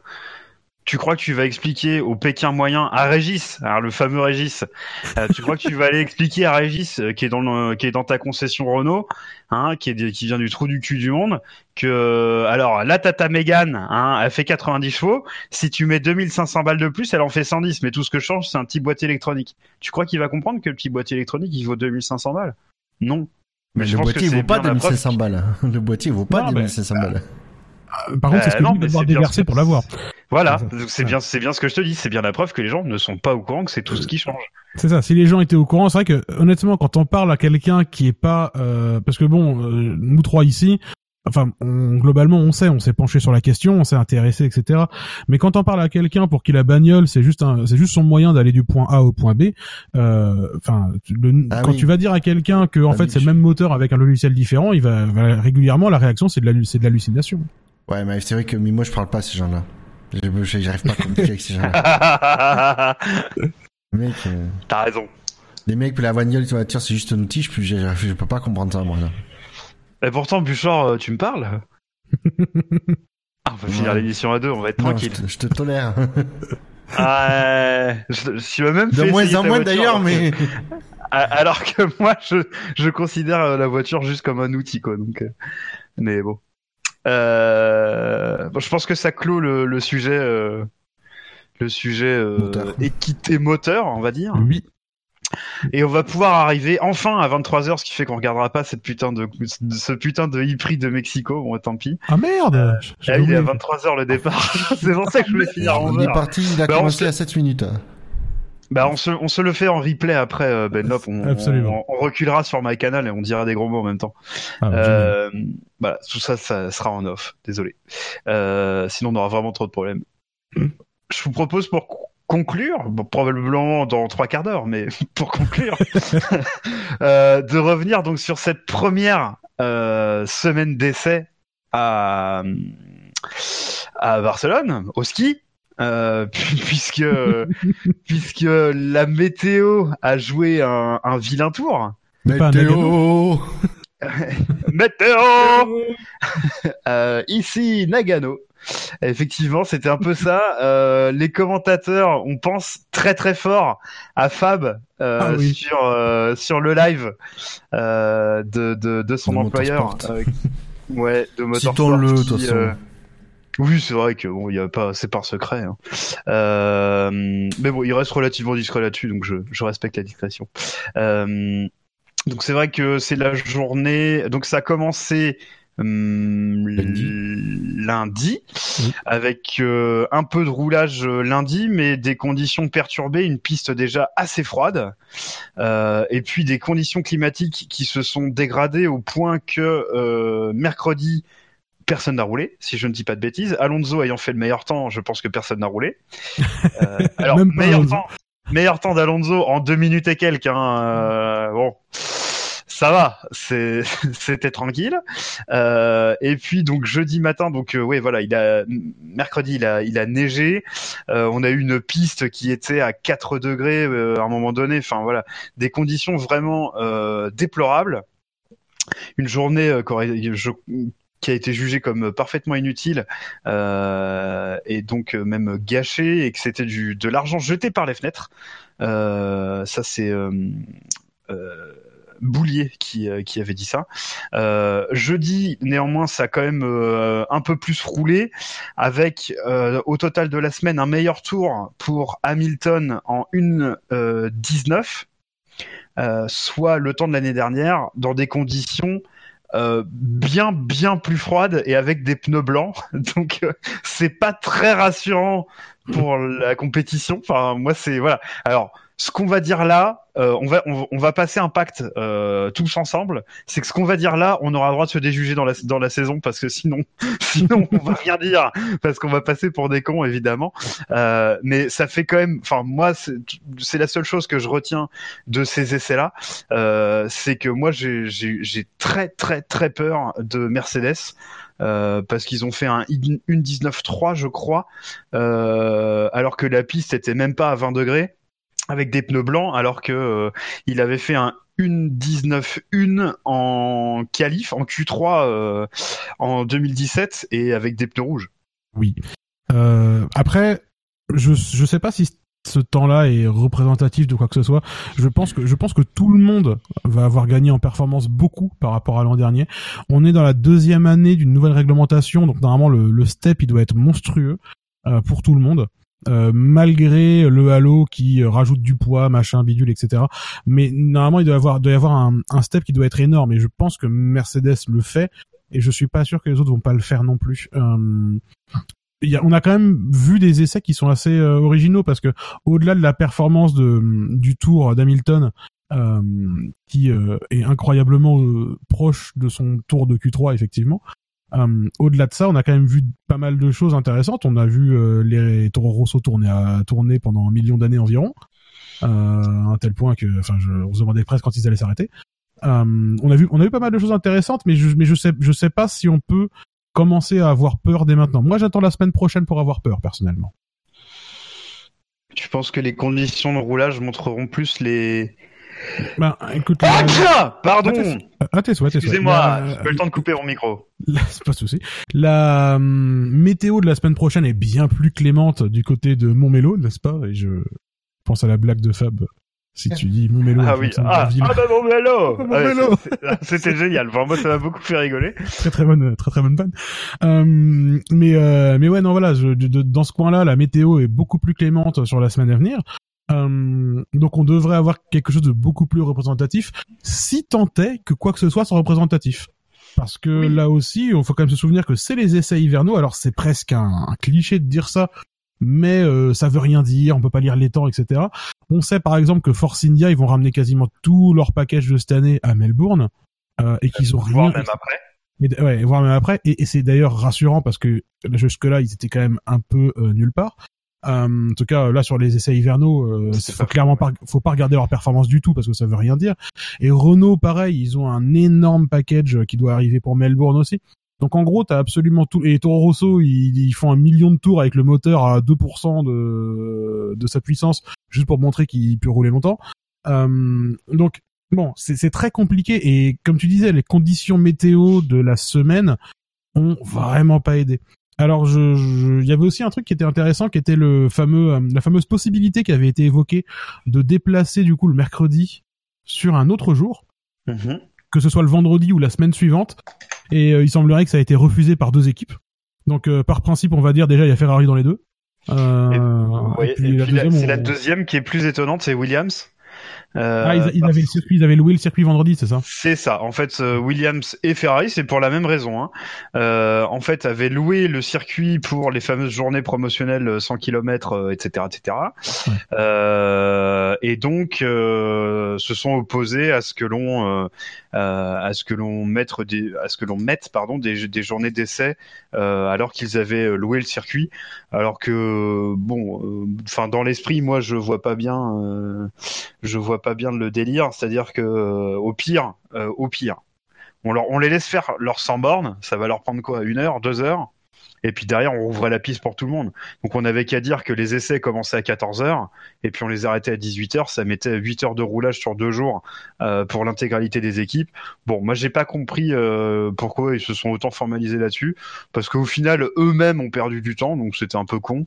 Je, moi non plus, j'ai pas bien compris euh, cette euh, c- cette décision. Bon. Mais il y avait plus simple Euh, en plus, c'est que euh, il y avait plus simple en plus, c'est que euh, la journée de lundi, la semaine prochaine, les essais commencent que mardi, donc la journée de lundi, il y a rien. Le circuit libre était disponible.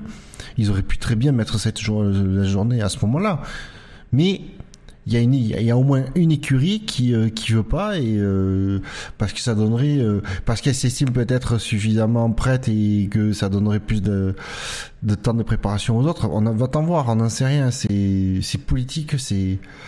Mais j'aimerais avoir les arguments de ceux qui sont contre une telle option. Mm. C'est par curiosité, hein. Parce qu'après, c'est, je peux comprendre un mec qui défend son, une écurie qui défend son, son beefsteak, euh, euh, voilà, c'est, euh, il y a écurie qui me dit, moi j'ai dit non parce que je m'estime prêt et, et euh, du coup je veux pas donner plus de, de, de, billes aux autres. Je respecte, mais au moins j'aimerais que l'écurie le dise, quoi. Bah, de toute façon, quoi qu'il en soit, euh, si la journée est pas déplacée, c'est pas c'est pas dramatique dans le sens où bah, tout le monde est à égalité quoi. Je veux dire, tout le monde a perdu Oui. une journée de roulage. Euh, bon voilà, tout le monde est à égalité quoi.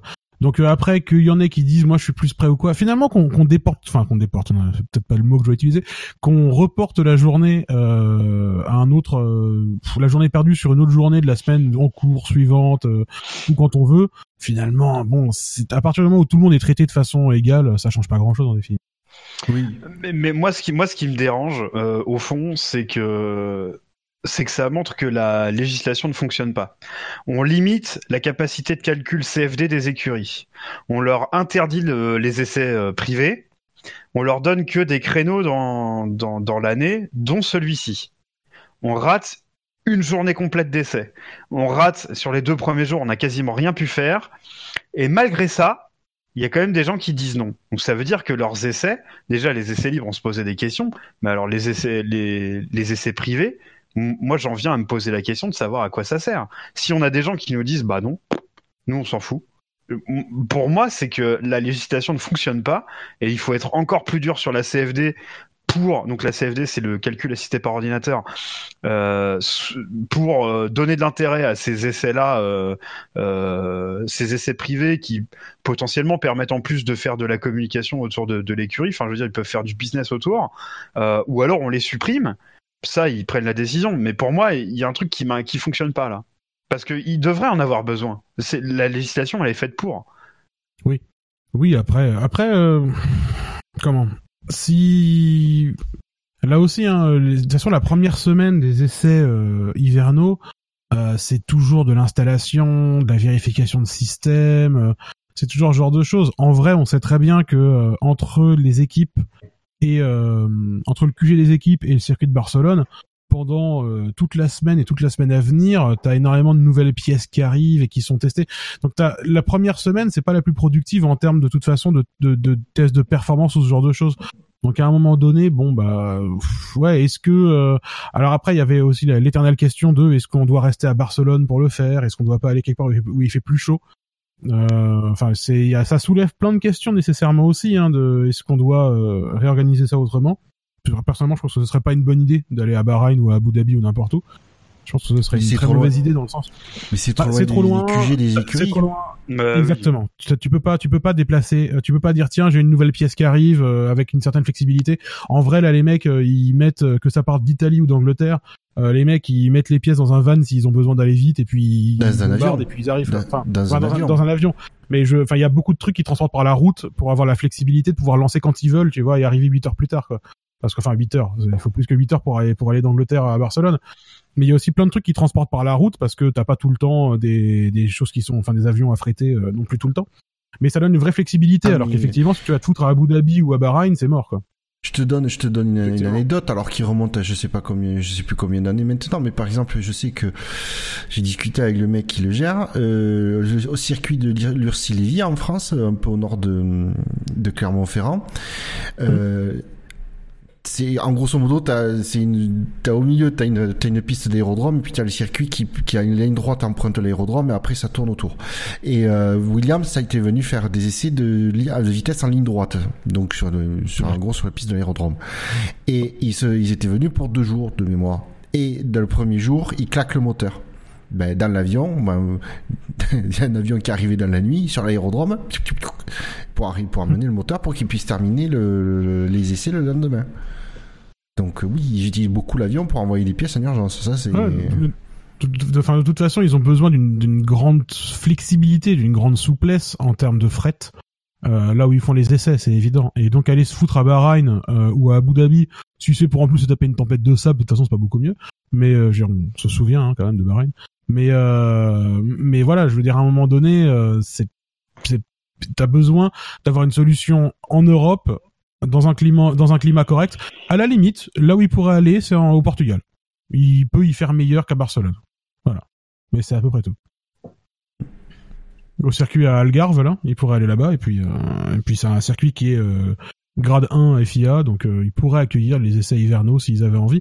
Après, il y a aussi un autre truc, c'est que Barcelone, ça fait euh, un milliard d'années qu'on y teste les voitures. Il y a une base de connaissances qui est énorme. Euh, il y a un mix de tous les de tous les types de virages sur ce circuit. Donc c'est un circuit qui est absolu- qui est absolument parfait pour tester. Et ça, à mon avis, c'est il n'y a pas tellement de raison d'en changer. Quoi. Sur les résultats en eux-mêmes, je vais en énoncer quelques-uns. Je vais commencer par euh, donner le kilométrage euh, par équipe.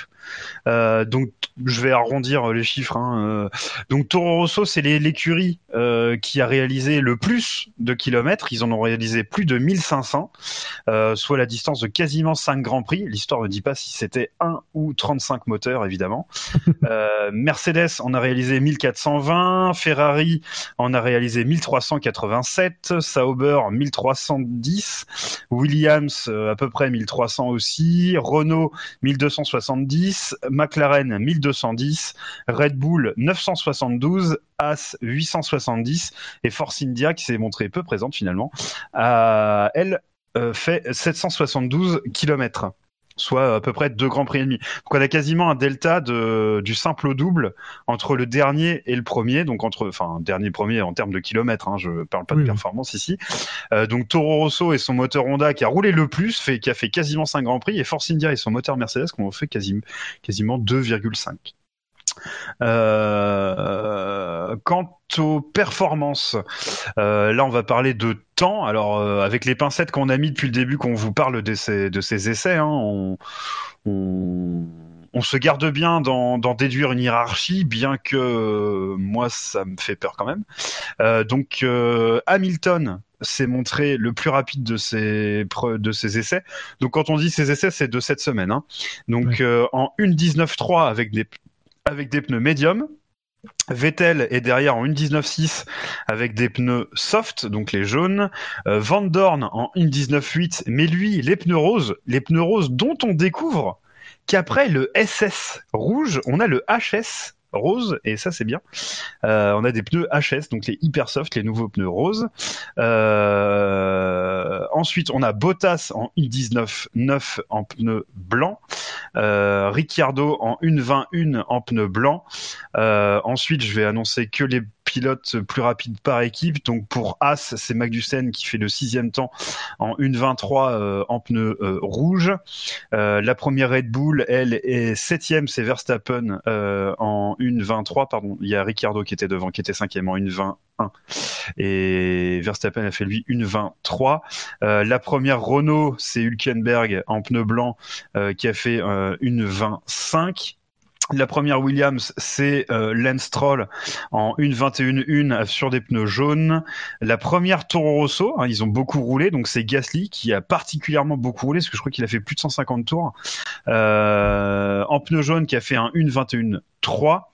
Euh, et la première Force India, euh, donc c'est Ocon qui devance Perez, ça ne veut rien dire encore une fois, en 1.21.8, mais euh, Perez, lui, a fait un 1.21.9. Donc euh, voilà, ils sont déjà très proches alors que la saison n'a pas commencé. C'est beau. C'est beau, absolument. Ils s'aiment, déjà d'amour. Euh, sur le, ça m'amuse beaucoup de voir. Alors, ça- c'est peut-être un petit peu sadique de ma part. Ça m'amuse beaucoup de voir Toro Rosso faire plus de distance que McLaren. Là, c'est pareil. J'aime pas quand les quand les gens se, tu sais, se, se pointent du doigt tout constamment. Et donc avec les paquets de merde aussi que McLaren a pu mettre sur Honda euh, dans ces trois dernières saisons, ça, c'est toujours un peu plaisant de voir que peut-être qu'il y avait des quelques responsabilités partagées aussi. Je- Mais ils sont allés plus vite. Mais alors ils sont allés plus vite, mais ils sont pas non plus, euh, enfin ils sont pas non plus des des des des, des, des- dizaines de secondes devant quoi. Enfin je- j'exagère. Ah, il y a, il y a 6 dixièmes quand même. euh. Euh, ouais, mais bon, euh, y l'année dernière, à en croire euh, McLaren, il y avait pas six dixièmes. Hein, c'est ce que je veux dire. C'est Alors y avait. il y a- c'est- il y a 6 dixièmes, voire plus avec Van Dorn, mais Van Dorn est le seul à avoir fait euh, son meilleur temps sur des pneus roses. Donc euh, bon. Bah, ça, alors si tu veux, il y a un, un classement. Alors je, c'est un classement qui est euh, qui est utilisé aussi de temps en temps. Euh, de c'est le classement de c'est le classement des temps autour ajustés en fonction Ah. des pneus et des conditions de piste. Ok. Euh, c'est un classement qui est établi. Alors je, du coup, je vais citer ma source directement. hein, c'est Gary Anderson pour Autosport qui le fait. Et, euh, et du coup, en fait, lui, il se sert des caractéristiques de piste et des temps, tu sais, qui ont été faits par chacun dans ces régions-là. Mhm. euh, et de les- des écarts de, de, de, de performance entre les pneumatiques.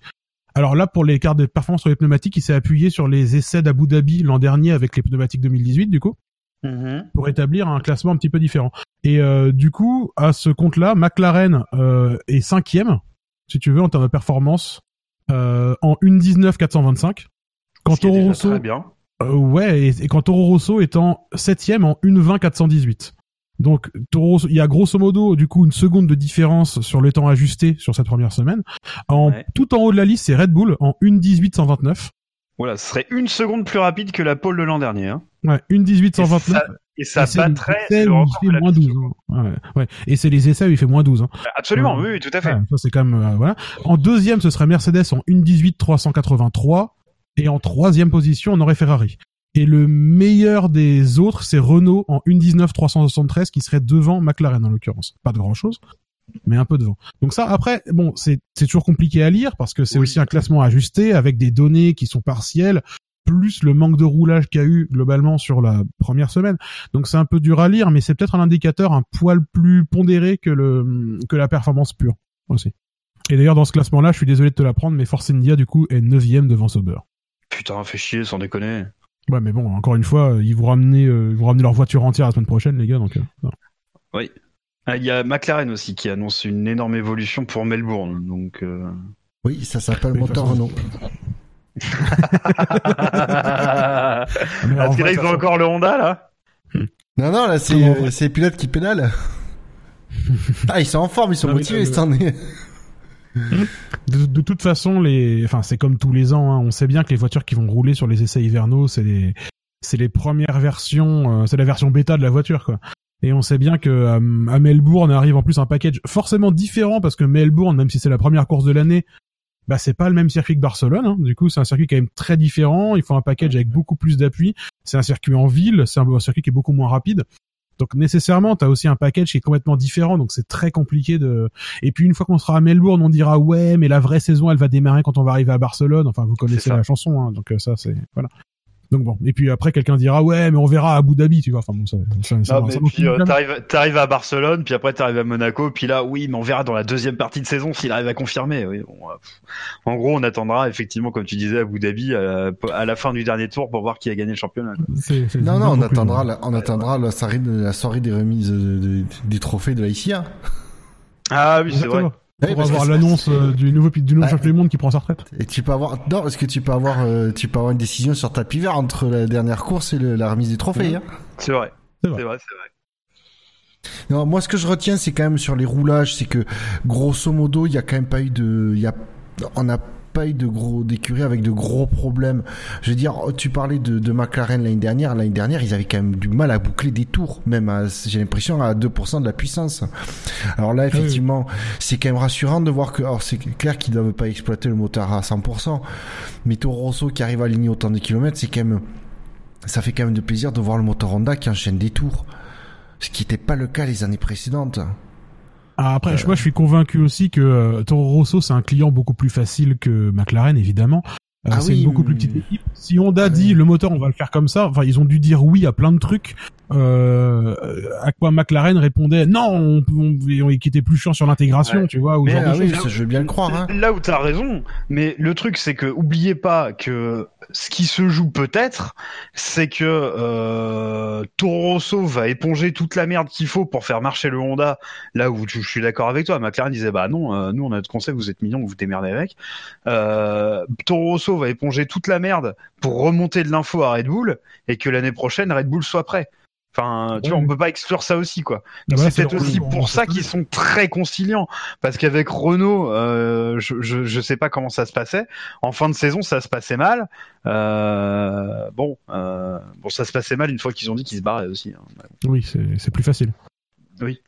Oui, bizarrement, ça, Dans les mecs, ils évitent quand même de, de, d'un- à ce niveau d'en mettre plein la gueule sur un motoriste avant d'avoir rompu le contrat. Ah bah, insulter sa moitié, c'est plus facile une fois que t'as divorcé. Hein. Ça, Ouais. c'est- moins risqué. Tu, tu dors moins sur le Ça canapé. coûte du moins coup. cher. Ça coûte moins cher. C'est- ça, exactement. Bon, après, t'as les, euh... non, t'as, les, t'as les petits studios. Je suis quand même déçu de, du peu de roulage de Force India. C'est bizarre. hein. Mais, euh... Bah, et puis ils ont fait rouler Mazepin, quoi, putain. Ouais, Ouais, mais Oui, j'appelle alors- Mazepin. alors Maspin, euh, oui, alors Maspin. Maspin.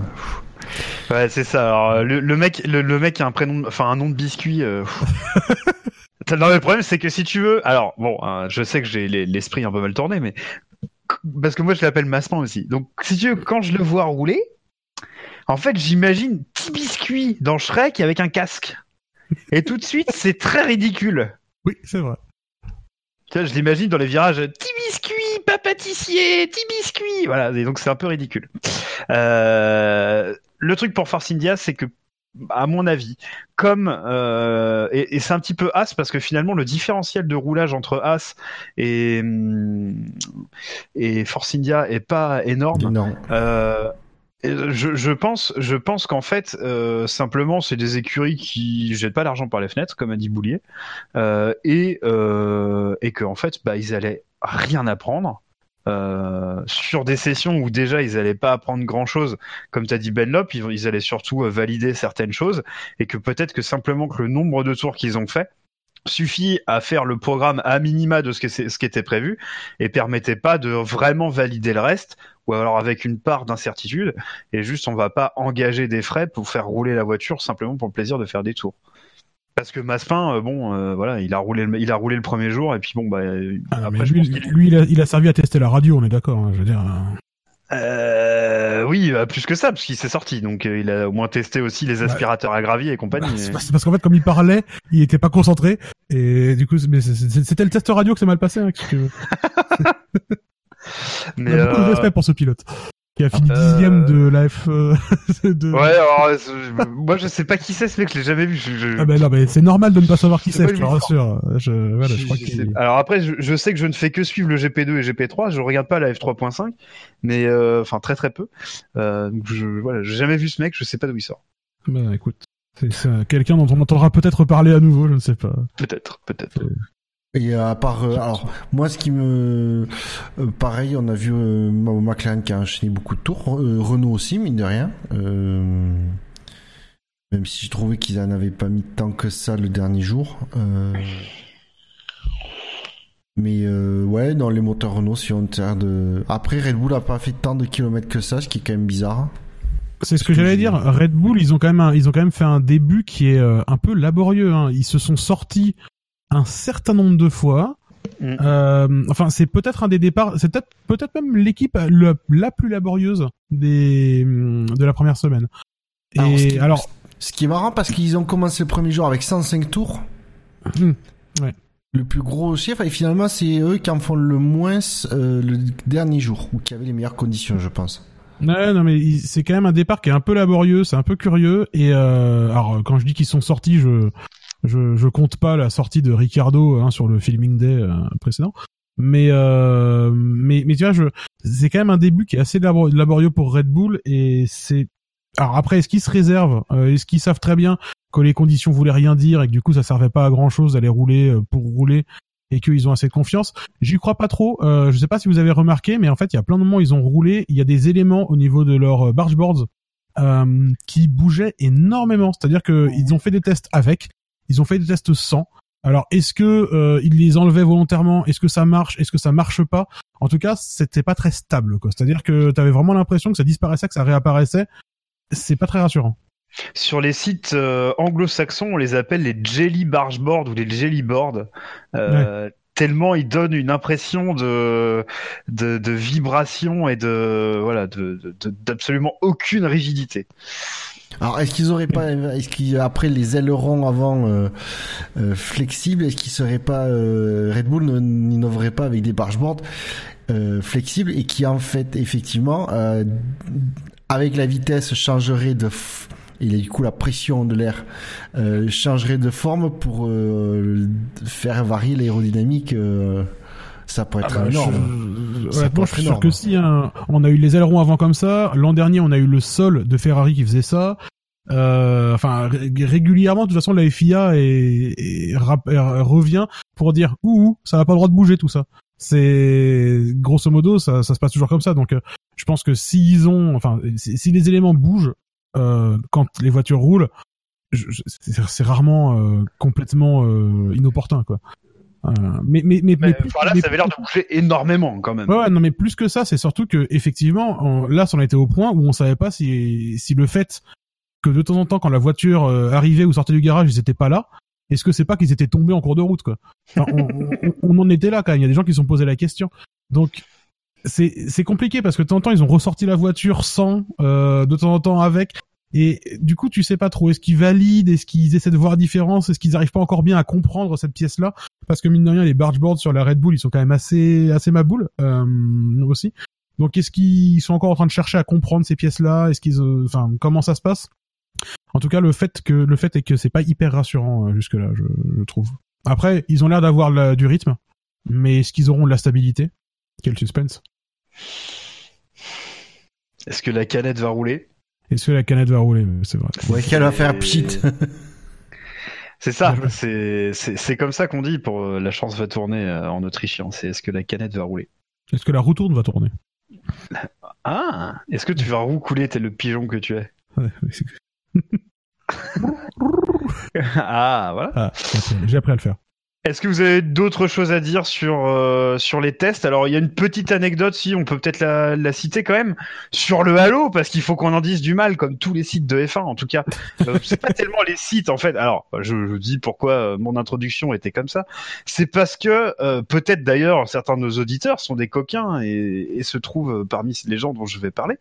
Mais euh, je suis allé donc euh, voilà sur des sites de F1 et j'ai fait quelque chose que je ne fais mais rigoureusement jamais sur aucun site c'est aller lire les commentaires. Je ne fais jamais ça parce que ça me fait disjoncter. Donc euh, je vais sur YouTube, je les lis pas, sur YouPorn, sur euh, pardon, sur euh, Motorsport, je les lis pas, sur, euh, sur voilà, je- sur aucun site, je ne les lis, sur Le Monde, sur aucun. Et là, bon, sur les sites de F1, je me dis tiens quand même, je vais regarder ce que ce que les gens disent parce que bon, peut-être qu'ils disent des trucs intelligents. Euh, je je, je sais pas pourquoi j'ai eu non mais surtout, Hmm. enfin, vous, vous deux qui me connaissez un petit peu, vous savez que je n'ai absolument pas foi en l'humanité, donc je sais pas pourquoi je me suis fait cette réflexion complètement con. Non, Et- C'est une expérience. Voilà. Non mais c'est ça. Et voilà. Et donc euh, bon bah visiblement il faut chier sur le Halo. Euh, euh, il faut dire que c'est de la merde. Voilà le, que le V6 tue la F1, euh, etc. etc. Euh, donc voilà. Donc on va dire que le, le Halo c'est de la merde. On en a eu la preuve que c'est une merde et que c'est probablement dangereux euh, parce que Gasly a déchiré sa combinaison en montant dans sa voiture à cause du Halo. Bon, il avait pris une taille trop petite. Euh... Trop grande, justement, elle est trop ample. Ouais, c'est ça, trop grande. Enfin, moi, si j'ai mis un pantalon trop petit, c'est comme ça que je le déchire. Hein. Je je sais pas pour vous, mais. Et il a qu'à pas avoir Ouais, si parce que- ample, euh, Ouais, si c'est ample, que- je des grands mouvements, je suis à l'aise. Ouais, mais parce je que Gasly, chier dedans sans que ça se voit. c'est pas un étalon. Nous, on le déchire parce que voilà. C'est plutôt un petit gars, effectivement. Mais non, mais ce que je veux dire, c'est que euh, voilà, il a il a déchiré sa combinaison avec le Halo. C'est le seul problème qu'il y a eu avec le Halo. Alors Sainz a remonté aussi une anecdote sur laquelle je vais venir après. Euh, néanmoins, ça pose quand même un problème de sécurité. Une combinaison inifugée déchirée, ça pose quand même un problème de sécurité. Donc euh, peut-être, je voilà, je ne sais pas, hein, mais peut-être que il faudra euh, laisser des zones plates parce qu'en fait, euh, il y, a tout un tas de petits picots ou enfin je sais pas comment décrire ça, mais euh, d'éléments aérodynamiques euh, sur ce sur ce halo et c'est ça qui aurait déchiré la combinaison de Gasly au moment où il s'est Oui, installé donc dans sa voiture. Donc c'est pas le Halo, c'est l'intégration du Halo par son écurie. En fait, ce que disait Gasly, c'est que la difficulté de rentrer dans la voiture, c'est de réussir à esquiver et à pas casser ou rentrer en contact avec effectivement tous ces éléments euh, qui ont été rajoutés Ouais, sur voilà. le halo. Si, si t'avais que le halo nu, qui était un Ah truc ben en oui, titane le- que c'est, Ah bah ben là, tu Halo. passerais en bourrinant, tu t'en foutrais, tu vois. Ah ben le Halo. Mais là, oui, t'as des éléments fragiles. Oui, parce que euh, Gasly pourrait sauter sur le Halo avant de le tordre. et- Euh, je pense Oui, que tu bah, peux être, quar- je pense que tu peux être 15 Gasly et ça bougera pas. Hein. Ah oui. Avant qu'il déploie l'énergie d'un bus londonien, euh, ça va y aller. Exactement. Mais euh, le fameux musclodonien dont, dont on a Oui. tant parlé. Mais euh, mais du coup non, euh, je- voilà, ce qu'il disait, c'est qu'effectivement la difficulté, c'est de réussir à monter dans la voiture en, en esquivant, en essayant de ne pas accrocher les éléments qui ont été rajoutés sur le halo. C'est et c'est intéressant parce que tu as des équipes qui, ont- qui l'ont fait, il y a des équipes qui n'ont pas montré quoi que ce soit de spécial sur le halo. Il y a des équipes qui s'en sont un peu plus servies pour mettre des éléments comme ça, et effectivement, tu dis que ça la rend. Alors, ça pose pas de, de problème de sécurité pour sortir de la voiture, parce que si t'as une voiture qui est en feu et que t'as besoin de sortir très vite, je pense que tu t'en foutras d'abîmer un peu l'aéro. Mais euh, Ah bon? voilà. je pense que T'imagines l'ingénieur stop the car, stop the car and be careful with the aero. Euh, alors, franchement, est-ce que je devrais pas être ingénieur de Formule 1 pour avoir un accent pareil Si euh, si si. Euh, ah, je si. pense. Ouais. Euh, when you want, hein. When you want to take the apex, le fameux. calm down, calm down. Calme down. Voilà, bon, Parce on a fait en- toutes nos citations. hein, voilà. Ah non, je suis quand même très beau sur l'imitation de l'accent italien euh, qui C'est parle vrai, c'est vrai, c'est vrai. c'est vrai. Et, et Charlie said, et Charlie said. Yeah, here, here is a message for Charlie. Fuck you. Bref, euh, voilà. Euh, sachez qu'avec Benlop, nous animons les baptêmes, les enterrements également, euh, vous les pouvez nous retrouver tous les jeudis soirs au Grand Point Virgule, au absolument, théâtre, les, au théâtre du Rond-Point.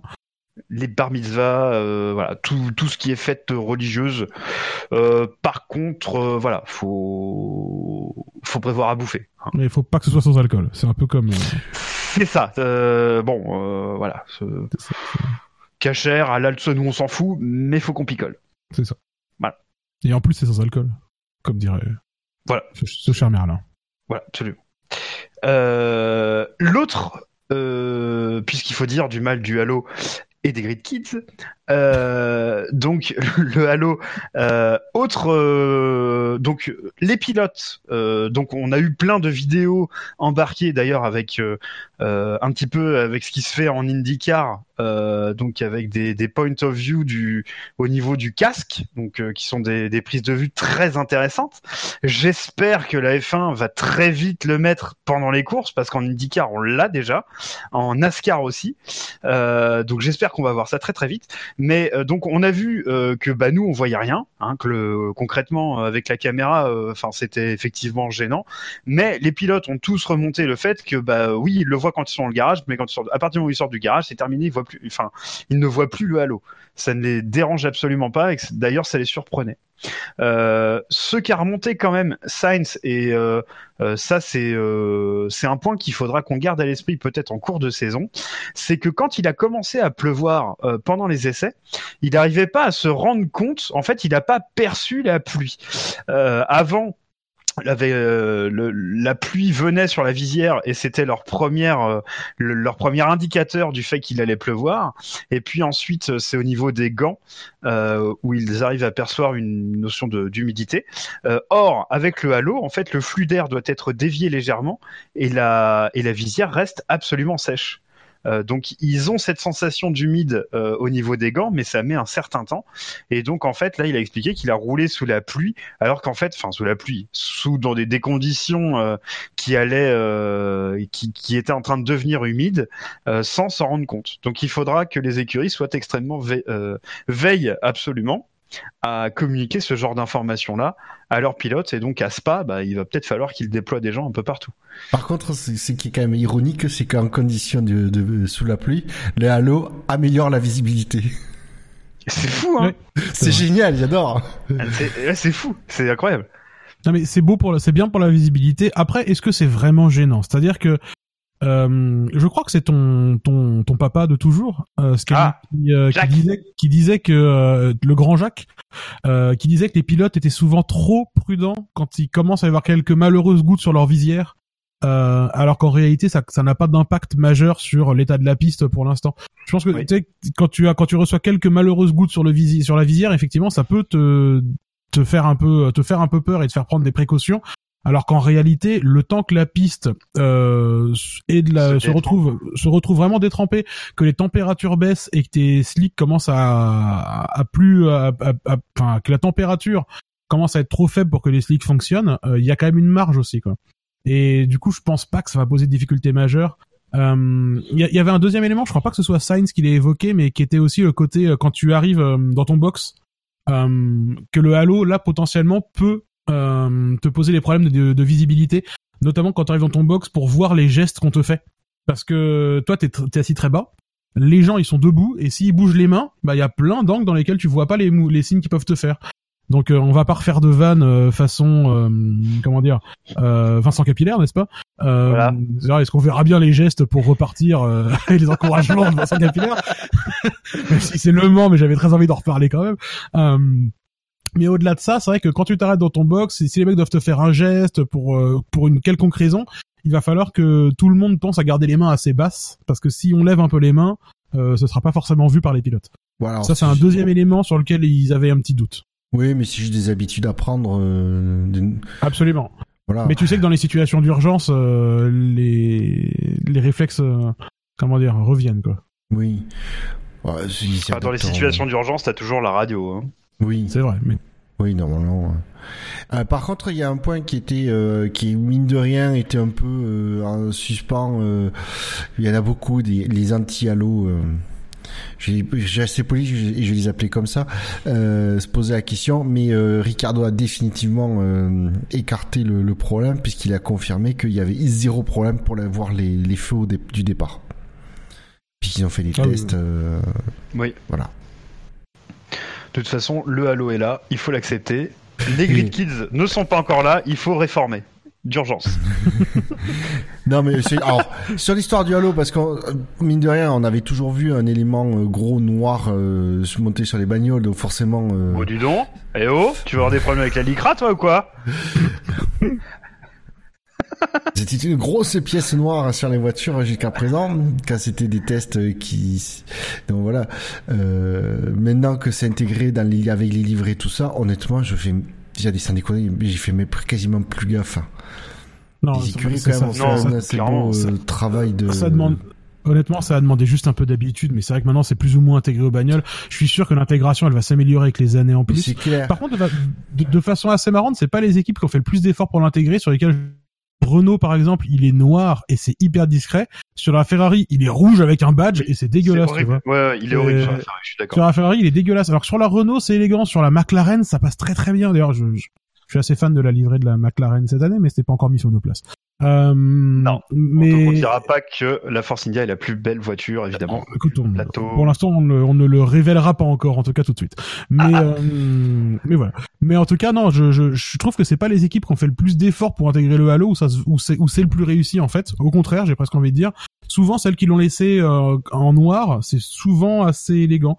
Sur la Williams en blanc, je suis partagé, par exemple, tu vois. Moi, je pense que c'est un élément. euh, c'est comme le son. Euh, C'est-à-dire que le son du moteur, Hmm. euh, on a gueulé au début. À raison, probablement, on a gueulé au début. Et puis, on a, on a rapidement plus rien eu à foutre. Et sporadiquement, ça nous réemmerde parce qu'en fait, on nous en reparle. Alors que si on faisait rien, bah on en aurait rien à foutre en fait. On a fait avec, on s'en fout. quoi. Euh, et le Halo, euh, ce que là où je veux en venir, c'est que le Halo, en fait, la prochaine fois qu'on va se rendre compte, euh, enfin pour ceux qui ont pas mal regardé de photos, etc., on le voit déjà plus.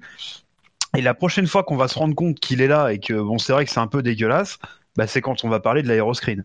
Euh, c'est quand on mettra le remplaçant du Halo, quoi, finalement.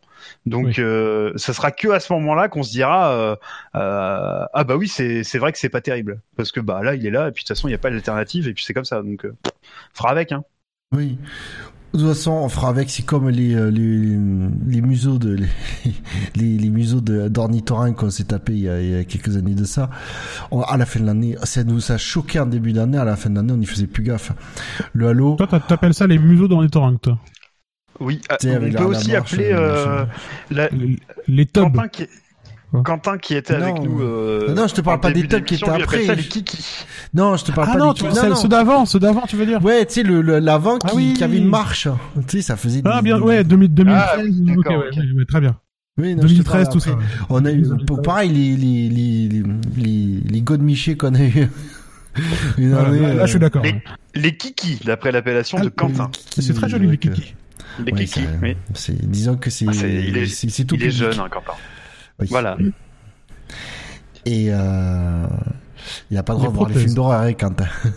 Euh, oui, donc les, les prothèses euh, euh, viriles, on, y a fait pareil, on y faisait plus gaffe. On y faisait, on y faisait plus gaffe. Beau. On y faisait plus gaffe à la fin de l'année. Là, c'est pareil, le Halo. Euh, et je suis de l'avis que de toute façon, il fallait pas retarder l'introduction, quitte à ce que ce soit moche au début, et que c'est quand il le faut en place que les, mais c'est comme les, comme il, je sais plus qui, qui l'avait, je l'ai lu, qui a dit de toute façon, on, on- les écuries trouveront, on trouvera moyen de le rendre plus, plus joli. Mais Bien avec, euh, de, voilà. de toute façon, enfin, genre on, on va, enfin, on l'a déjà dit et, et redit et vous l'avez dit avant que je vous rejoigne. Et, mais à un moment donné, euh, de toute façon, le Halo, il est là, il est prêt. De, du point de vue de la FIA, ce serait presque criminel de pas le mettre. T'as une, t'as une solution qui existe et qui peut améliorer, même si, même si tu considères, même si t'es un détracteur du Halo, et même si tu vas considérer que dans 1% des cas, il va améliorer les choses, eh ben si euh, à mi-saison t'as un accident euh, improbable et euh, t'as un gars qui meurt parce qu'on est tombé dans le 1% que le Halo aurait protégé, mais c'est criminel de pas l'avoir mis sur les bagnoles. Si t'as une solution qui existe et qui est fonctionnelle, tu ne peux pas ne pas la mettre. Surtout que le rôle de la FIA, et ça je pense qu'on le répétera jamais assez, mais le rôle de la FIA c'est de protéger les pilotes et les équipes contre eux-mêmes, avant tout. C'est-à-dire si tu demandes à une équipe de faire le choix entre tiens, euh, est-ce que tu veux concevoir une voiture sûre et un peu moins rapide ou une voiture qui va tuer ton pilote euh, une fois sur deux mais avec laquelle tu peux gagner, eh, elle va choisir l'équipe qui, qui, qui, qui, elle va choisir la voiture qui va le plus vite. Et c'est naturel. Et le rôle de la FIA, c'est celui-là, donc c'est évident que c'est évident qu'on peut pas on peut pas faire autrement de toute façon. Et tant mieux, ça s'améliore, ça s'améliore les Je choses. pense, je pense que de toute façon tout le monde est d'accord sur ce point. Oui, oui, Euh, nous, nous, on est d'accord, mais c'est juste que voilà, si quelqu'un nous écoute et qui connaît pas encore cette position-là, super. Voilà, qui fait. Oui, mais Ben Ben Lop, lis le chat. J'ai dit on relance pas le débat du Halo. SVP. Ah d'accord. Je sais, je sais, je... c'est pour ça que je dis- c'est pour ça que je disais ça c'est fait et que je passe à autre chose. ok. Euh, je pense que bon, de toute façon, il y aura une deuxième émission après la prochaine semaine et qui, euh, je pense, retraitera peut-être la, la première semaine, euh, puisque du coup, ça permettra de, mettre en perspective ce qu'on a pu voir cette semaine au regard de la, de la deuxième semaine d'essai. Euh, donc, je vous propose, messieurs, d'avancer et de conclure avec euh, la dernière partie de l'émission. Donc on est parti encore pour trois heures, hein, évidemment, Bouchard, t'inquiète pas. Euh, non, simplement euh, des conseils de lecture ou de vidéo. C'est toi, Benlop, qui m'a suggéré ça, euh, puisque tu avais un conseil lecture pour nos auditeurs. Oui, absolument, puisque souvent les questions reviennent euh, autour de bah, justement des essais hivernaux. Il y a souvent des questions qui se posent sur bah, qu'est-ce que les équipes y font, et on en a parlé nous-mêmes euh, précédemment de l'organisation de ces semaines-là. Qu'est-ce que les équipes y font? Qu'est-ce que c'est le boulot qui, qui est organisé?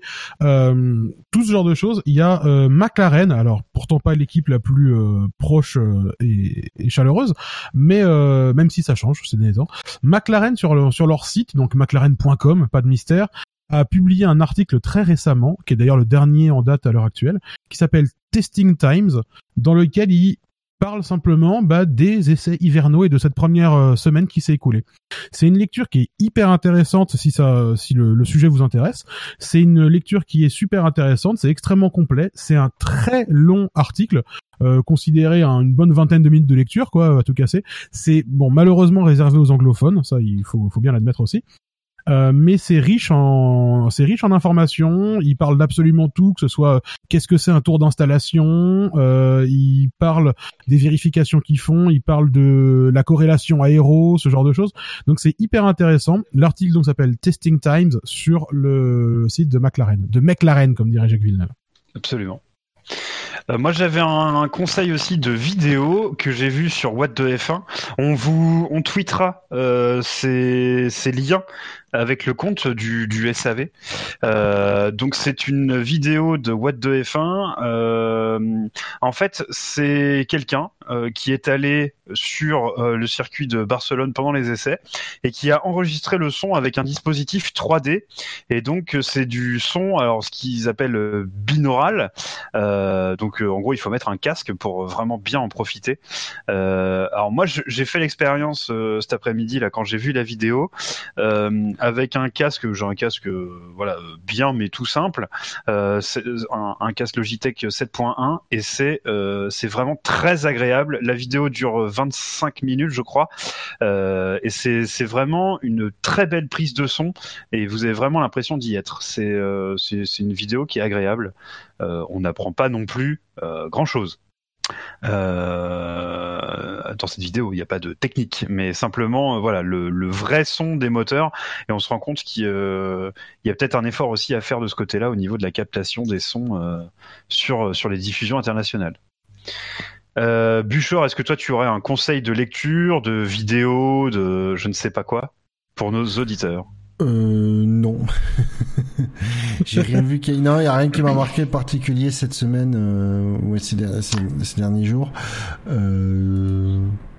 Moi, je... si, si, la seule recommandation que je... Ah, si, si, si, un incontournable, un, abs- un absolument incontournable, un site que je vous recommande, c'est savf1.fr. Ah, bien vu. Forcément. Toujours, toujours l'autopromo. Le mec, il a déjà envie de faire, il a, il a déjà envie de finir l'émission, tu sais. C'est ça, c'est surtout ça. Euh, bah, peut-être que tu pourrais, euh, par exemple, euh, conseiller une vidéo quand même. Je sais pas. par exemple, un, un vieux Grand Prix qu'on pourrait qu'on pourrait revoir. Tu je le revoir où? On n'a pas encore la plateforme. Bah, Ah, je sais pas. Par exemple, le, le- le Grand Prix d'Italie 2001, par exemple, une victoire de Montoya. Voilà. Voilà, comme ça on a parlé de Montoya dans l'émission, je suis content. Euh, eh ben, bah écoutez, C'est encore le record d'ailleurs, Amon, ça. Oui, absolument. Euh, écoutez, messieurs, je pense qu'on a fait le tour de ce qu'on avait prévu de, de, de, de dire. Euh, néanmoins, j'avais quand même prévu un truc de plus. C'est est-ce que vous voulez mettre un bonus de plus 1 ou moins 1 à un pilote euh, pour les essais? Euh, Alors, il faudrait que ce soit à l'unanimité, euh, mais Maspin, Maspin, il compte pas, hein, d'accord? Ah, c'est non, Ah 12. si, pour les moins 1. Pour moins 1, il compte. On est vraiment des connards. Oui, oui. Alors, j'ai vérifié d'ailleurs, il a- sa, sa meilleure, son meilleur finish de sa carrière, c'est dixième en F3, hein, d'ailleurs. Voilà. Ah oui, quand même. Donc, un mec qui mérite sa place. Oui. Et il est soutenu par qui, ce mec? Il est quelle nationalité? Je sais même pas. Bah, bah, son père s'appelle Dimitri. Donc, euh, Ah, Dmitri Dimitri. Voilà. Il Ouais, sûrement à après- from Tarkov. lui aussi. Ah, ouais, je l'ai probablement croisé. Eh, on peut pas, on peut pas en vouloir à Force de vouloir faire entrer un peu de pognon. Hein, euh. Non, non, non, non. Ah non, mais ils ont raison. Ah, Il faudra bien payer euh, tout le carbone cassé en cours d'année. Hein. Ça- Bien messieurs, c'est l'heure de rappeler qu'on est disponible sur iTunes, sur Pod Radio, euh, les chaînes Beta et Alpha, je crois, euh, PodCloud, Facebook, Twitter, arrobase le SAV F1, YouTube, Stand F1, Actu F1, on est sur Steam évidemment. Si vous avez envie de supporter euh, Ben Lop, euh, moi-même, euh, Buchor, etc., il y a une belle partie de l'équipe qui joue. La saison 4 euh, va démarrer un jour quand on aura envie. On ne vous Ouais. fait pas de promesses. On verra aussi si on se fait un championnat au cours de l'année. euh, euh, voilà, des, un championnat avec des courses à 100% euh, qui suivra la, la saison. Voilà, on discute de tout ça, on prend notre temps. Euh, là, on recommence à être concentré sur euh, le cœur du podcast. Hein, donc c'est bah, le podcast. Hein, c'est pas de malheureusement c'est pas de faire des de faire des des, des 360 avec euh, des, des F1 sur un jeu vidéo. Hein, malheureusement. C'est bien malo, ça. C'est c'est vrai que c'est dommage. C'est vrai que c'est dommage. Messieurs, la F1 sur Internet, c'est sûr. SAVF.fr. Parce que le SAV de la F1, c'est Euh, en hiver. Ça hiver. pas. C'est ici, à Nagano, il pleut de la choucroute. Alors, il neige sur la piste. Il- Sur la piste, il neige. Est-ce qu'on bâche la piste? Ah non, on me dit qu'il n'y a pas de bâche assez grande. Mais oui, euh, je revote, c'était quand même énorme de suivre le live timing de, de- animé par Fab entre autres euh, cette semaine. J'ai j'ai Oui, mercredi, euh, ça va Benjamin je, je crois que son collègue s'appelle Benjamin Vinel ou Videl. euh, Vinel, je crois. Vinel. euh, je crois que c'est Vinel, c'est- je crois que c'est ça, ouais. Pour le citer également, ils étaient deux à, à l'animer. Euh, Bien, oui, ça eh dépend ben- des jours. Sinon, il y avait Mike, euh, Michael DeForest aussi, je crois. Ah, il l'a fait Ouais. aussi, d'accord. Qui roule avec nous sur le, le championnat Steam de temps en temps et qui est un, un, un bon camarade. Camarade. On conclut là-dessus, les... camarade. Ok, on Oui, allez, conclut là-dessus, Tovaric. messieurs. allez. Euh, à bientôt, peut-être ou pas, on ne sait pas. Mais en tout cas, ce qui est sûr, c'est que ça sera avec le Halo et sans les Grid Kids.